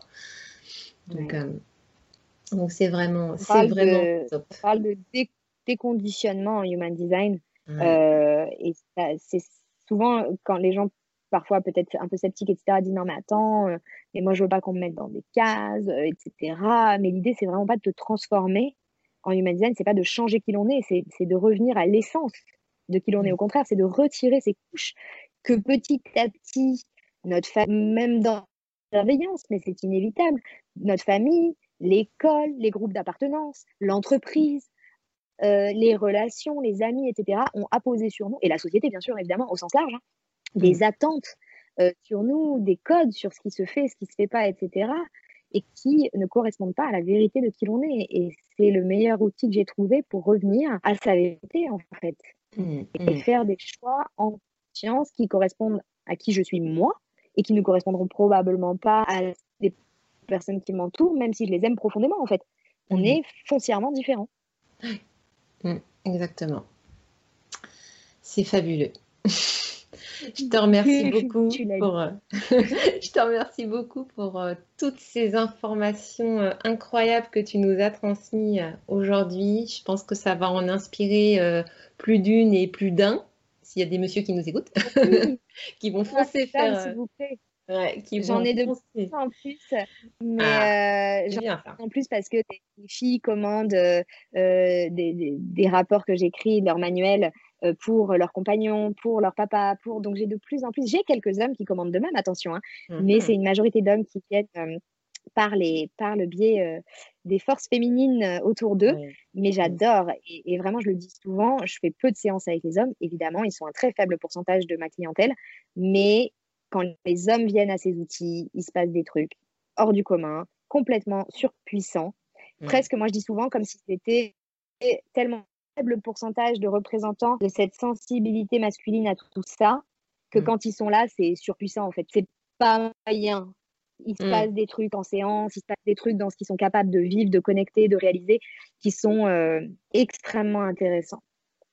Donc les hommes, intéressez-vous davantage euh, ah à tous les outils. Oui, oui, oui, oui. ouvrez-vous, ouvrez-vous, on a besoin de vous. on a besoin de vous pour changer le monde, mine de rien. C'est par les femmes que ça va venir, j'en suis convaincue, mais on a besoin de l'énergie masculine aussi. ok. Bon, bah écoute, c'est vraiment génial tout ça. Avant qu'on se quitte, euh, je voulais te poser des petites questions subsidiaires pour apprendre à te connaître, à te connaître un petit peu plus. Alors, première question. Euh, quelle est la femme inspirante et bienveillante que tu admires? Alors, euh, on va pas le cacher, on va mettre les gens dans la confidence. J'ai beaucoup, euh, beaucoup euh, galéré pour cette question. Tu m'avais quand même préparé avant et tu as bien fait. Et pour la petite anecdote, on va dire que je ne sais jamais m'arrêter, mais pour la petite anecdote, pour les personnes qui nous écoutent et qui ont une autorité intérieure émotionnelle, tu vois, je t'avais pas demandé hein, de m'envoyer euh, des questions avant. Je t'avais demandé si tu voulais qu'on structure un petit peu. Eh bien, en fait, euh, les personnes qui ont une autorité émotionnelle, donc c'est ces personnes, 50% de la population quand même, hein, qui sont faites pour dormir sur les décisions et à ne pas agir de façon impulsive, c'est des gens qui, je le remarque euh, de plus en plus, alors sur moi bien sûr, mais sur les gens avec qui je travaille, qui sont pas du tout bons dans tout ce qui est spontané. Donc, c'est des gens qui, mmh. en entreprise, on va attendre d'eux d'être dans les brainstorming, etc. Il va y avoir un espèce de malaise. Et je l'ai vécu hein, de, de, première main, mais je le vérifie tous les jours avec mes clients ou avec les gens de mon entourage qui ont cette autorité. Et c'est une personne sur deux. Et ils se sentent bêtes, ils se sentent euh, faibles en, brainstorming parce que ce pas des gens pour qui la clarté arrive comme ça. Mmh. Et donc, tu vois, on n'en avait pas parlé, mais moi, par exemple, il faudra que j'y pense à l'avenir. C'est hyper important pour moi de recevoir euh, des questions en, avance parce que sinon, je peux faire complètement euh, un gros parce que je suis pas faite pour répondre du tac au tac. Ça peut mmh. venir pour plein de choses. Attention, c'est pas euh, c'est pas du tout noir ou blanc, hein. mais très souvent, c'est des gens qui mis en condition d'examen, mis en condition de spontanéité, de c'est quoi, clac clac, aller du tac au tac, mmh. c'est pas du tout confortable et c'est pas comme ça que le truc émerge. C'est le lendemain qu'ils vont dire ah ben là j'ai plein de trucs à dire, je vais aller voir mon boss et puis là, puis du coup ouais, selon l'entreprise et l'environnement dans lequel il baigne, bah, euh, on lui aura dit ouais mais attends on brainstorm, t'es pas performant, euh, tu vois. Hmm. Donc euh, bah, tu vois tu avais senti tout ça et donc pour ne rien cacher à, ton, à tes auditrices, à tes auditeurs, tu m'avais envoyé cette question en avance et tant mieux. Sauf qu'en fait, eh bien, ça m'est venu une minute avant qu'on commence. C'est ça, l'honneur est sauf quand la clarté arrive, elle arrive. Hein, mais ça aurait pu arriver après. Je t'aurais envoyé un petit message, tu l'aurais rajouté dans les notes. Euh, donc, euh, la, personne que je, que je, vais choisir de, de, partager aujourd'hui, c'est euh, Rachel Brazen, qui est Yoga Girl sur les réseaux, donc qui doit être connue par pas mal de gens, qui est une Suédoise, prof de yoga, qui vit dans les, dans les Caraïbes ou en tout cas sur, sur une île je sais plus trop bien à côté de Saint-Barth, euh, et qui a des super messages. Euh, il me semble qu'elle est manifesteur d'ailleurs, alors je ne l'ai pas choisi pour ça, mais elle a justement voilà, euh, souvent des messages qui vont diviser, une énergie polarisante, des messages parfois, comme je disais, un peu provocateurs. Je ne sais pas si c'est son intention, mais elle dit ce qu'elle pense, elle dit ce qu'elle fait, ça divise, elle est souvent impliquée dans des discussions, des machins, mais moi j'aime bien cette énergie-là. Et elle véhicule, au-delà de ça, des messages profondément positifs d'amour de soi, et elle profite de sa plateforme énorme sur Instagram. Elle est suivie par plusieurs millions de personnes pour faire des choses très très belles. Donc j'invite les gens qui ne la connaissent pas à aller la suivre. Rachel Brazen, c'est Yoga Girl sur Instagram. Yoga Girl. Tout accroché? Oui. Ok. Yoga Girl. Ça marche. Euh, deuxième petite question. Alors, je ne sais pas si ça vaut vraiment le coup que je te pose cette question. parce que c'est un peu le sujet du jour, mais je te la pose quand même pour la forme. Quel est ton outil de connaissance de soi préféré? Alors évidemment, hein, le, human design, on va pas se mentir, euh, mais euh, je, suis, je suis quand même une, grosse cliente d'astrologie. Euh, alors je me suis pas du tout, alors bien que l'astrologie fasse partie des différents systèmes euh, qui composent le Human Design, euh, il n'y a pas besoin en fait hein, d'être euh, expert en astrologie ou en cabale, etc. pour travailler avec le Human Design parce que ça se tient tout seul. Donc je ne suis pas, contrairement à ce que beaucoup de gens me demandent ou pensent, une experte en astrologie. Hmm. Je ne travaille pas avec. En revanche, je suis une cliente depuis de nombreuses années. J'ai mon rendez-vous astrologique et je suis, je suis passionnée en tant que cliente. Et je trouve que hmm. c'est profondément aidant. Ça, ça se complète bien. Ouais. Et tu as, tu as déjà fait ton thème? Ah oui, Ouais. oui. Quand j'ai commencé à travailler justement avec cette astrologue, euh, il y a, ça va bientôt, que je la vois à peu près chaque année. Et mmh. oui, la première séance était justement consacrée à ça, à hein, l'explication de mon, de mon thème natal. C'était euh, d'ailleurs la, séance la plus puissante hein, que j'ai faite. Parce que justement, mmh. au lieu de parler de, du côté prédictif, tu vois, et des ambiances planétaires qui allaient m'être proposées, des sollicitations et tout. On était vraiment sur tout le passage. Bah, J'avais, euh, je sais pas, 28 ans à l'époque et on a fait le fil de ma vie. Euh, tout ce qui s'était passé jusque-là, c'était vraiment euh, hyper aidant. Ça m'a ouvert des portes énormes. ça m'a orienté un certain travail que j'ai fait ensuite en thérapie. Enfin, pour moi, c'est extrêmement puissant. Hmm. Alors, bah, justement, comme on en parle, la transition est parfaite. Quel est ton signe astrologique? Moi, j'ai rien pour me sauver. Je suis lion, ascendant lion. J'ai que du lion dans le reste du thème ou alors du feu. Euh, et je suis, après les termes de, ma, de mon astrologue, euh, euh, une boule, une boule de, de, feu, en fait. Il y a souvent... il y a souvent un élément manquant, tu sais, entre l'eau, la terre, le feu et mhm, l'air, mhm, mhm. dans la plupart des thèmes. C'est assez rare d'être équilibré. Et, et, alors moi, j'ai un très très fort déséquilibre au niveau du feu. Donc je manque d'ancrage. Donc, il faut savoir, euh, pour les gens qui nous écoutent, c'est toujours intéressant de savoir l'élément qui nous manque ou l'élément qui est vraiment prédominant, parce mmh que c'est intéressant de savoir euh, vers quoi on a besoin d'aller pour justement un petit peu compenser tout ça. Donc moi, je suis quelqu'un qui naturellement manque un peu de terre. Euh, donc ça peut voler un peu dans tous les sens et ça manque un peu d'ancrage. D'accord. Ok. Euh, alors, la petite question suivante, euh, est-ce que tu as un livre ou un film qui a changé ta vie? Je parle toujours du même. Mes, mes amis qui écoutent euh, probablement tout ce que je fais vont commencer à dire mais c'est pas possible, change de livre. Je suis obsédée par ce livre qui s'appelle Et si le bonheur vous tombait dessus de Daniel Gilbert, qui, mmh. regroupe, qui regroupe en fait euh, des, des, des, études et des enquêtes. Alors il est tout à fait accessible, hein, mais euh, il regroupe la psychologie, les neurosciences, l'économie pour nous expliquer à quel point, et en ça je trouve qu'on, moi ça fait des parallèles avec le human design, à quel point notre cerveau nous joue des tours et à quel point euh, on n'est pas capable, bien qu'on le croit très fort, de prédire ce qui nous rendrait heureux ou malheureux. Et c'est passionnant. Euh, c'est expliqué de façon hyper claire. Et surtout, il y a des petits tests, entre guillemets, ce pas des tests euh, de personnalité ou quoi que ce soit, mais des petits tests pour prouver, en fait, à chaque fois, le point qu'il a développé dans un chapitre.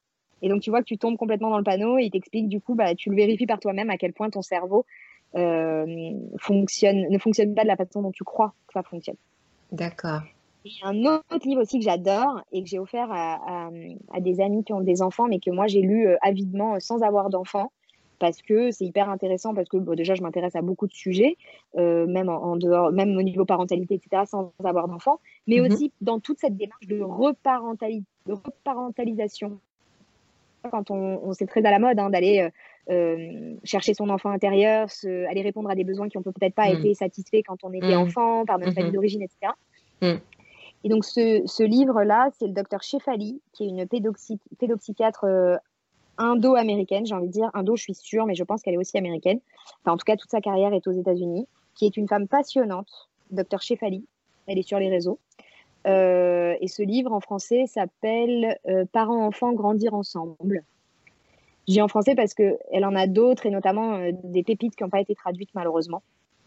Donc, euh, mais ce livre-là, euh, Parents-enfants grandir ensemble, qui explique en fait à quel point euh, les enfants ne sont pas turbulents, impossibles ou tous les adjectifs qu'on peut mettre quand, on, quand on peut avoir des, soucis relationnels avec certains enfants, etc. Et en quoi, justement, ils sont au contraire là pour venir mettre en avant tous nos, toutes nos failles non résolues, comme ils ont cette hmm. capacité énergétique et spirituelle pour aller appuyer sur tous les boutons pour nous faire grandir et le vrai message de ce livre, c'est que les enfants sont nos plus grands maîtres, en fait, nos enfants. Ah oui.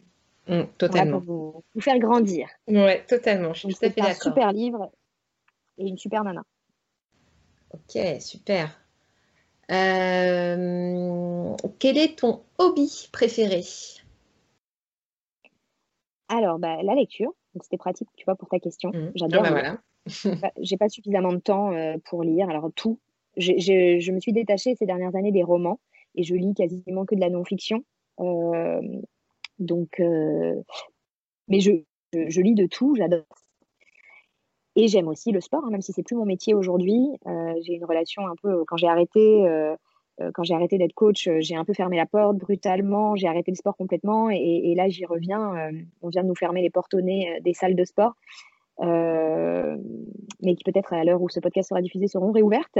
Mmh. mais le sperto, fait vraiment partie de mon énergie justement aussi pour évacuer tout ce feu. C'est vraiment mmh. important. Les moments dans ma vie où j'ai arrêté, euh, c'est des moments euh, où finalement j'étais beaucoup, beaucoup moins équilibrée. J'ai ce besoin de performance, je fais de la musculation, je fais des sports assez, euh, voilà, un peu, un peu là-dedans. il faudrait que j'équilibre un petit peu mon côté, mon côté yin d'ailleurs, donc faire des sports mmh. un peu plus doux. Mais c'est vrai que naturellement, je vais aller vers, vers ce genre d'activité-là et, j'aime beaucoup. Mmh.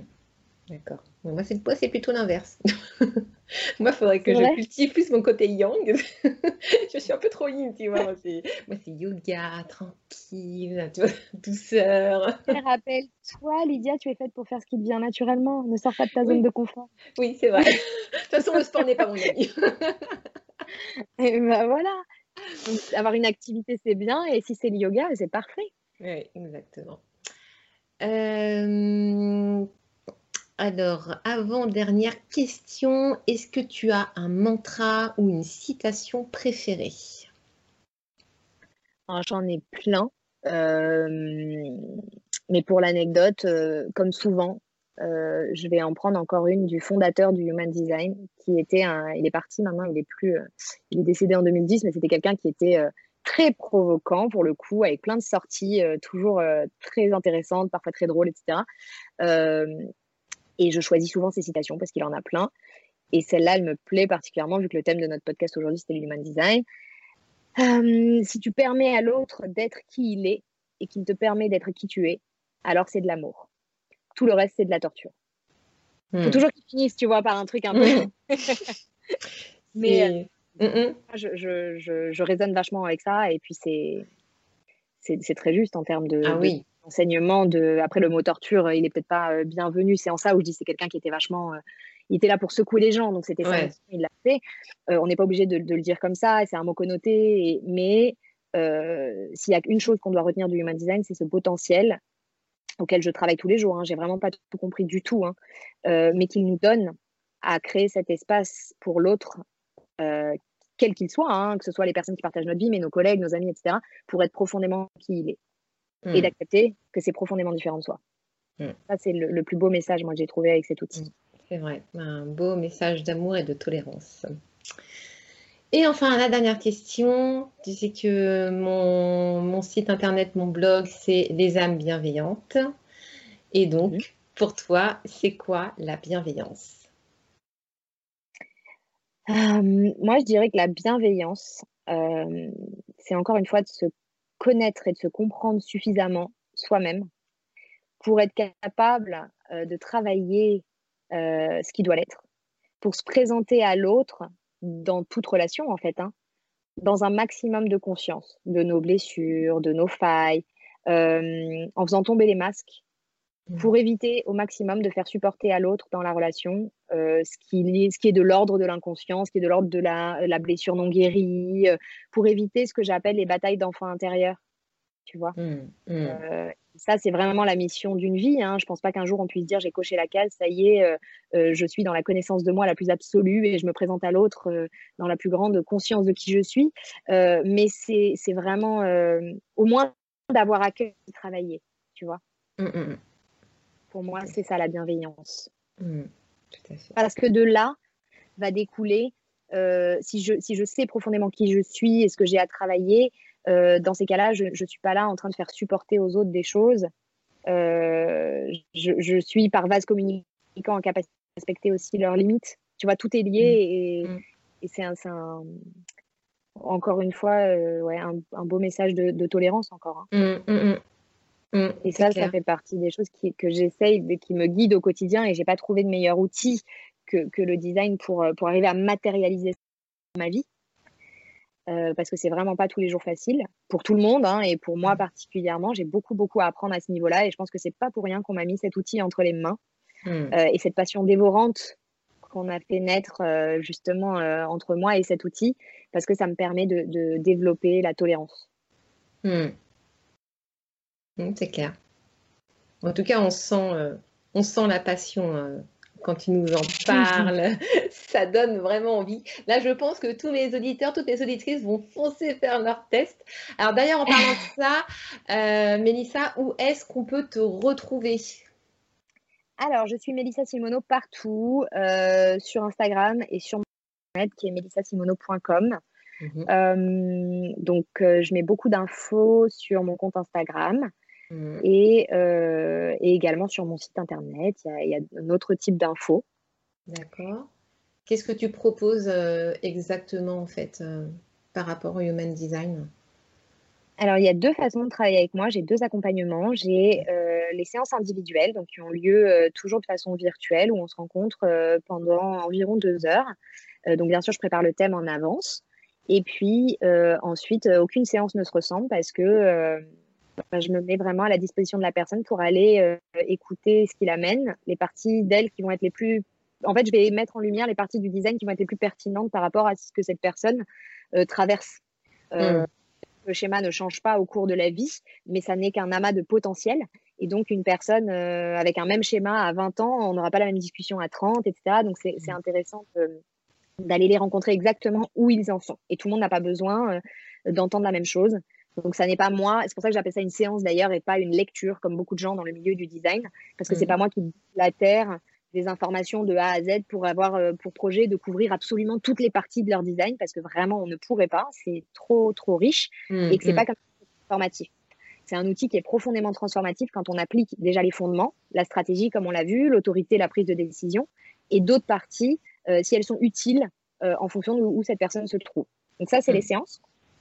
Et je propose, parce que j'avais vraiment à cœur de toucher plus de monde et qu'il n'y a qu'une seule moi et que je suis manifesteur, je ne peux pas faire 14 000 séances par jour, euh, je, propose un accompagnement qui s'appelle le manuel, qui est un guide écrit euh, digital, hein, donc un guide PDF de 30-40 euh, pages sur le design d'une personne, entièrement mhm. personnalisé et qui va aller reprendre partie par partie l'exploration bah, de tous les éléments de son design les plus, les plus importants pour justement apprendre à l'appliquer, à l'intégrer à sa vie de façon facile. Euh, c'est pas un outil de formation, hein, donc ça permet pas d'interpréter son schéma ou celui des autres. Hein. C'est mhm. vraiment sa Bible, c'est son manuel d'instruction. Et tu vois, quand on dit les bébés, ouais, les mhm. bébés viennent pas avec une notice, bah si, en quelque sorte, j'en fais pour des bébés. Hein. c'est à destination des parents pour le lire, euh, mhm. mais ça s'adresse aux bébés, ça s'adresse aux enfants, ça s'adresse aux adultes. J'en fais pour des grands-parents, pour des hommes, pour des femmes. C'est un super cadeau.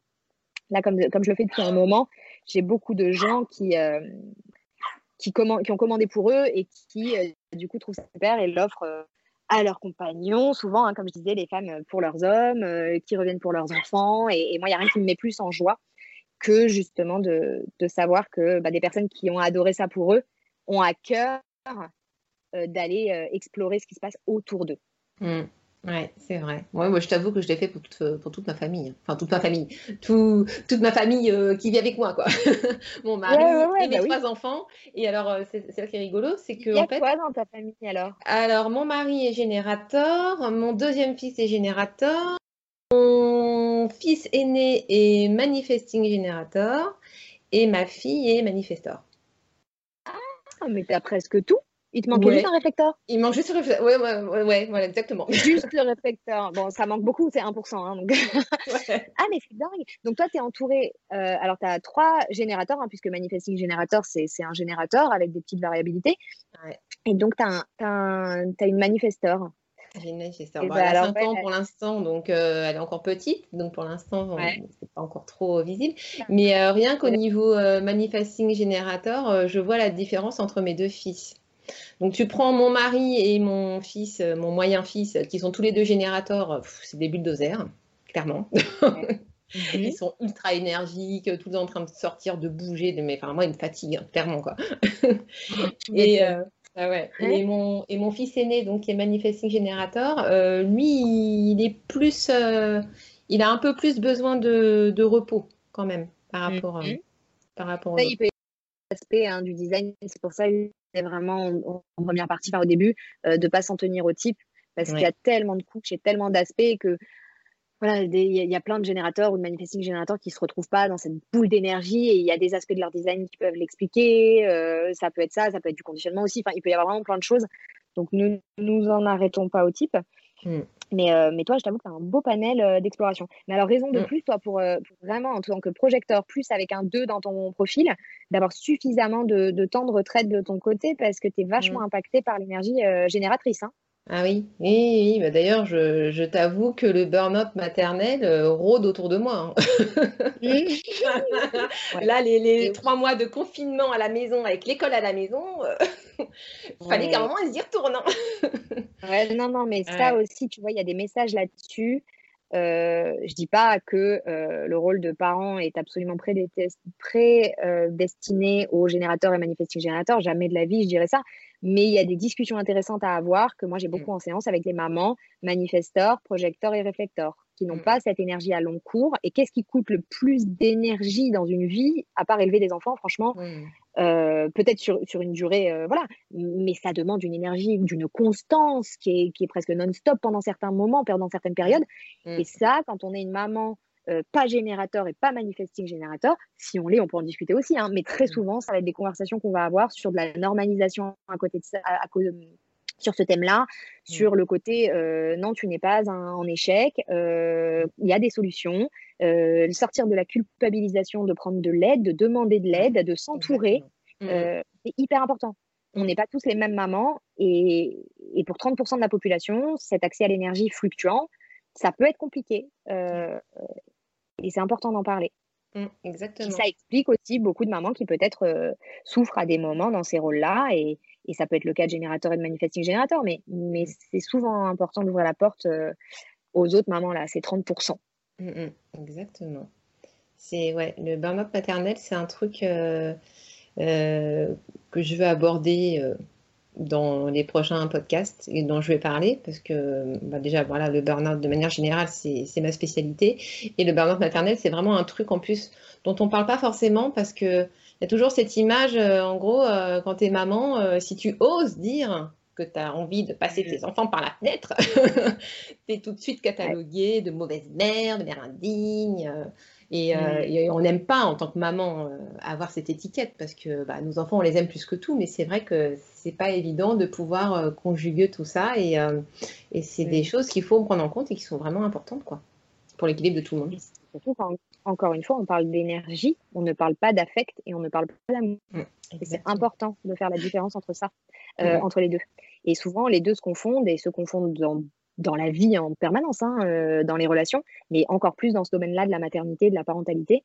Euh, cet amalgame se fait entre l'affection et l'amour qu'on porte à ses enfants et l'énergie, la qualité énergétique, la disponibilité énergétique qu'on peut avoir. Mmh, c'est important de, secouer un peu tout ça, euh, de mmh. sortir de ces préjugés et d'en parler un mmh. maximum. Donc, super idée que tu en parles. Exactement. Oui, bien, Mélissa, je te remercie du fond du cœur pour euh, ton intervention sur le podcast. C'était un vrai, vrai plaisir d'échanger avec toi. Merci de m'avoir reçu. Bah C'était euh, super. Merci pour tes questions, pour ton mm. enthousiasme. C'est, Moi, il n'y a rien qui me, qui me plaît plus que de, que de parler de cet outil et de le mm. diffuser. Et surtout quand on me pose des, bonnes questions autour de ça, je suis. Euh, je ne pourrais ne jamais m'arrêter. Je crois qu'on l'a, un peu vu. Hein. On est à 1h35. Oui, bah écoute, euh, hein, les gens sont autant, passionnés que nous. et, eh ben, voilà, et puis ils l'écouteront plusieurs fois. Et puis. Euh, Exactement. bon. Écoute, sur ce, euh, je vais te laisser. je te dis à bientôt, sûrement. Plaisir. Et, et, et voilà. et c'en est fini pour l'épisode euh, d'aujourd'hui. Mes belles âmes, je vous fais d'énormes bisous. Et si vous êtes encore là, que vous avez tenu le choc, bravo à vous.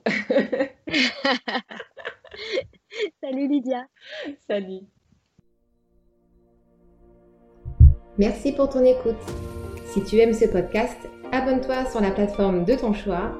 Et si tu veux le soutenir, écris-moi un commentaire sur Apple Podcast assorti de 5 jolies étoiles. Je t'en serai infiniment reconnaissante. Tu es épuisé, stressé, en perte de sens et tu as l'impression de subir ta vie Alors je suis la coach qu'il te faut. N'hésite pas à me contacter en m'envoyant un email à hello Je serai ravie de t'accompagner dans ta quête mieux-être. À bientôt!